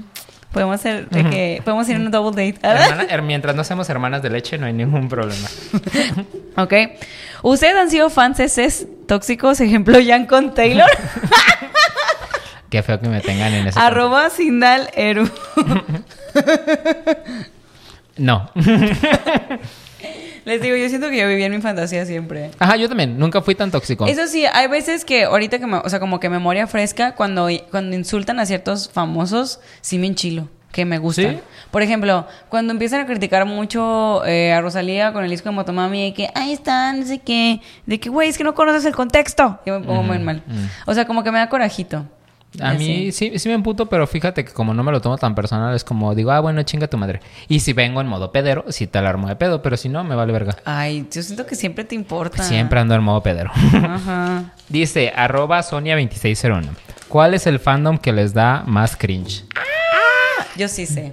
Para mí, este... A ver si decimos el mismo. A ver, una, dos, tres. Los fans del fútbol. Ah, no, yo no voy a decir eso. Ah, pero entonces como de la música. Yo, pues bueno, también es un fandom. pues. Es que todas esas los barras y cosas así, creo que lo llevan a la exageración bien cabrón. Sí. Agarrarse a putazos por un partido que ni siquiera jugaste tú. Es Sí. como le echamos ganas, fuimos los mejores, estábamos concentrados en el partido. Y yo como cabrón, tú estabas sentado viendo cómo estaban esos cabrones corriendo durante 90 No, minutos sí, detrás lo de un las balón. se me hace bien Siento que sí se me hace- Y por eso se agarran a putazos. A mí no- sí me da como cringe, así como de... eh, A mí, la neta, ay, los Cookie Love, güey. Ay, sí. Son los fans de. Juan de Dios Pantoja Kimberly. y- Juan de Dios, de Panochas y. que Juan de Dios Pantoja y Kimberly Loaiza. Mm. La neta, ellos son de Mazatlán, aparte, son mis. ¿Sí? Sí, son ¿Los de conoces en persona? No, no los conozco. Ah. No los conozco. Le llevamos pero... a ser invitadísimos a este podcast. Ah, pero la neta siento, y te voy a decir algo, ellos como tal no tengo nada contra ellos, no tengo nada, bueno, cuando contra Juan Juan de Dios Pantoja, la neta sí, pero contra la Kimberly Loaiza no. Eh, de hecho, pues siento que es una morra que, que ha hecho lo, lo que puede, ¿no? Y, y es, no sé, no me cae mal ni nada. Pero su fandom es toxiquísimo a otro nivel y de que luego andan inventando pedos que ni existen y la verdad, o sea, de hecho yo soy Kenini, la neta. Ay, yo no me subí con una canción de Quédate, Gucci ni Prada. oh no. No. La y que Nini, Genia de voz también es de Mazatlán. Ay, hay que invitarla. Ajá. Pues tú Sí. tienes ahí influencias Ah, ya sí lo he visto, ¿eh? Me la he topado varias veces en el, en sushi, en el ejercicio. Estudió en el ICO. No, no estoy en el ICO. Mm. Pero, pero la neta, pues no, no, nunca he hablado con ella. Ah. Pero sí, ella, me, ella, no sé, me trae mejores vibras. Pero pues no sé, a ver si no me funan los Hooky Lops. Pero bueno. Eh, ¿Has cambiado? Ah, me toca a ti, ¿no? No Sí. leí yo. Ah, sí. ¿Has cambiado tu personalidad de acuerdo a un artista, Favo del momento, cómo y por qué? Dice Sebas Benítez, el de la historia de Lana del Rey. Eh, yo creo que sí. O sea, Sí. conforme lo que me va gustando, sí voy cambiando mi personalidad. O sea, cuando estaba más joven, ahorita ya las cosas que me gustan siento que ya lo adopté un, un plano general. Como que ah, me gusta todas estas cosas, no sé, High School Musical, este, Disney, eh, Harry Potter, cosas así. Pero antes sí que estaba más joven, sí era como, ah, me gusta Harry Potter y estoy en el club de Harry Potter, sí me tomaba muy en serio de que mi mochila era de Harry Potter, mi llavero era de Harry Potter, mis playeras que compraba de Harry Potter. Y si era como, alto ahí, sangre sucia. O sea, sí era como bastante cringe yo, la neta. Y iba a los restaurantes estos, que no sé si hay en otras ciudades. Como tipo aquí había el Tanoshi Neko, el Shiroitsuki Fest. Que iba así, ay, ¿qué estás tomando? Ay, pues aquí tomando una bebida de mortífago con eh, sanguijuelas de no sé qué. O sea, como que ibas a esos lugares donde te preparaban. Tú te lo tomabas muy en bebidas como- serio, sí, güey, bien mal. Ah, y ibas a los sushis y te, comp- te comprabas pokebolas y cosas así, como el sushi, que era como un sushi empanizado así hecho bola. Ya. Ay, estoy comiendo aquí pokebola. O sea, porque si eras esa clase de friki, pues sí iba mucho a esos lugares, mínimo una vez a la semana. No, sí me opacaste. Ah, perdón. No, no, me opacaste. O sea, la neta, yo cuando mucho siento que en la ropa. Mm. Sí, de que siempre ciertos estilillos de artistas que me gustan, de que empiezo a adaptarlo como a mí. Pero ya, fu- fuera de eso, no es como que es- siento que súper afecte mi personalidad. Ujú. Honesta- Honestamente. Y bueno, le demos... Última pregunta. Ay, perdón. La más importante. Ah, no es cierto. Todas son importantes. Pero esta dice: arroba Naomi Kova. Wandy favorito. Tres, dos, uno. Liam. Los dos Definitivamente. Es un pendejo. Es un pendejo. Pero qué rico pendejo. qué Ajá, sabroso. Te voy a decir algo. Eh, ahorita, o sea, si me preguntas, o, o sea, presente, ya te diría Harry, porque Harry, bueno, Harry la ha roto, o sea. Neta, No, Harry. o sea, creo que la música Ay, de no, yo Harry no está puedo, mucho mejor. No puedo con lo, con lo increíble Pero que si es Harry te- si te tuvieras que dar un corete con uno. Ya, Así Harry. como, no mames. Sí, güey. Pasar una noche con uno. Harry. No mames. Sí. Es ¿En es de- serio? Es que Harry Styles es demasiado encantador. Es que no puedo con el encanto que tiene. Liam de- Payne, Liam Payne. No, sé pues que que eres Liam un Payne bien idiota. Sé que eres un fuckboy O sea, de esos cuando- que Ajá, ah, te es un terminaron de FIFA, coger y güey. dice ya vete a tu casa. Pero No, pero es que neta, antes Pero cuando, mándame a mi cuando casa era cuando One quieras. Direction, cuando era One Direction, de que cuando era es- Directioner. cuando era pues, el grupo, Ah, en ese bueno. momento sí Liam Payne era mi favorito y siempre decía, ay, me encanta Liam, así porque se me hacía muy masculino y me encantaba Sí. que se viera tan masculino y tan guapo. Pero ya que evolucionaron y pues sí, ahorita Harry Styles es top. bueno, Sí, se vale pues. se vale. ¿Cuál era tu canción favorita de One Direction? Eh, ajá, y este One Thing. ¿Ah, neta? Me gustaba mucho One Thing. Ah, So. Get out, get out, get out of my head. Sí, into my arms Y también la de Fool's Gold. Ay, qué bonita canción. La mía. Ay, siempre se ríen de mí, mis amigas, porque siempre cuento de esto. Eh, la de Nobody Knows You, Baby, the way. Ah, ya me habías dicho, la que ponían en la- cuando salían en-. Eh, eh, Fireproof. Siempre se ríen de mí, que yo digo que Fireproof es mi favorita. Ajá. Pero ya es todo. Ajá. Hemos llegado al final de este programa, estuvo largo. Es que Sí. estu- la neta, sabes que no pensé divertirme tanto, pero me divertí muchísimo. Yo también. No Ajá. sé ni de qué hablé. Pero, Pero me bueno, divertí con eh, el señor increíble y con esta moda. Nuevamente, eso será de esas cosas que ustedes jamás sabrán qué sucedió ni qué pasó. A Ok. la madre, a su máquina. No, pero se va a cortar muchas cosas. Ajá. Eh, muchas gracias por escucharnos hasta acá. Les mandamos un besotote. Eh, síganos en nuestras redes sociales, arroba ontas el podcast. Muchísimas gracias por vernos, por escucharnos. Deja un comentario en YouTube ahí para levantarnos el ego. Sí, por Eh, favor. Y pues muchísimas gracias por apoyar este proyecto. Besotototes. Gracias.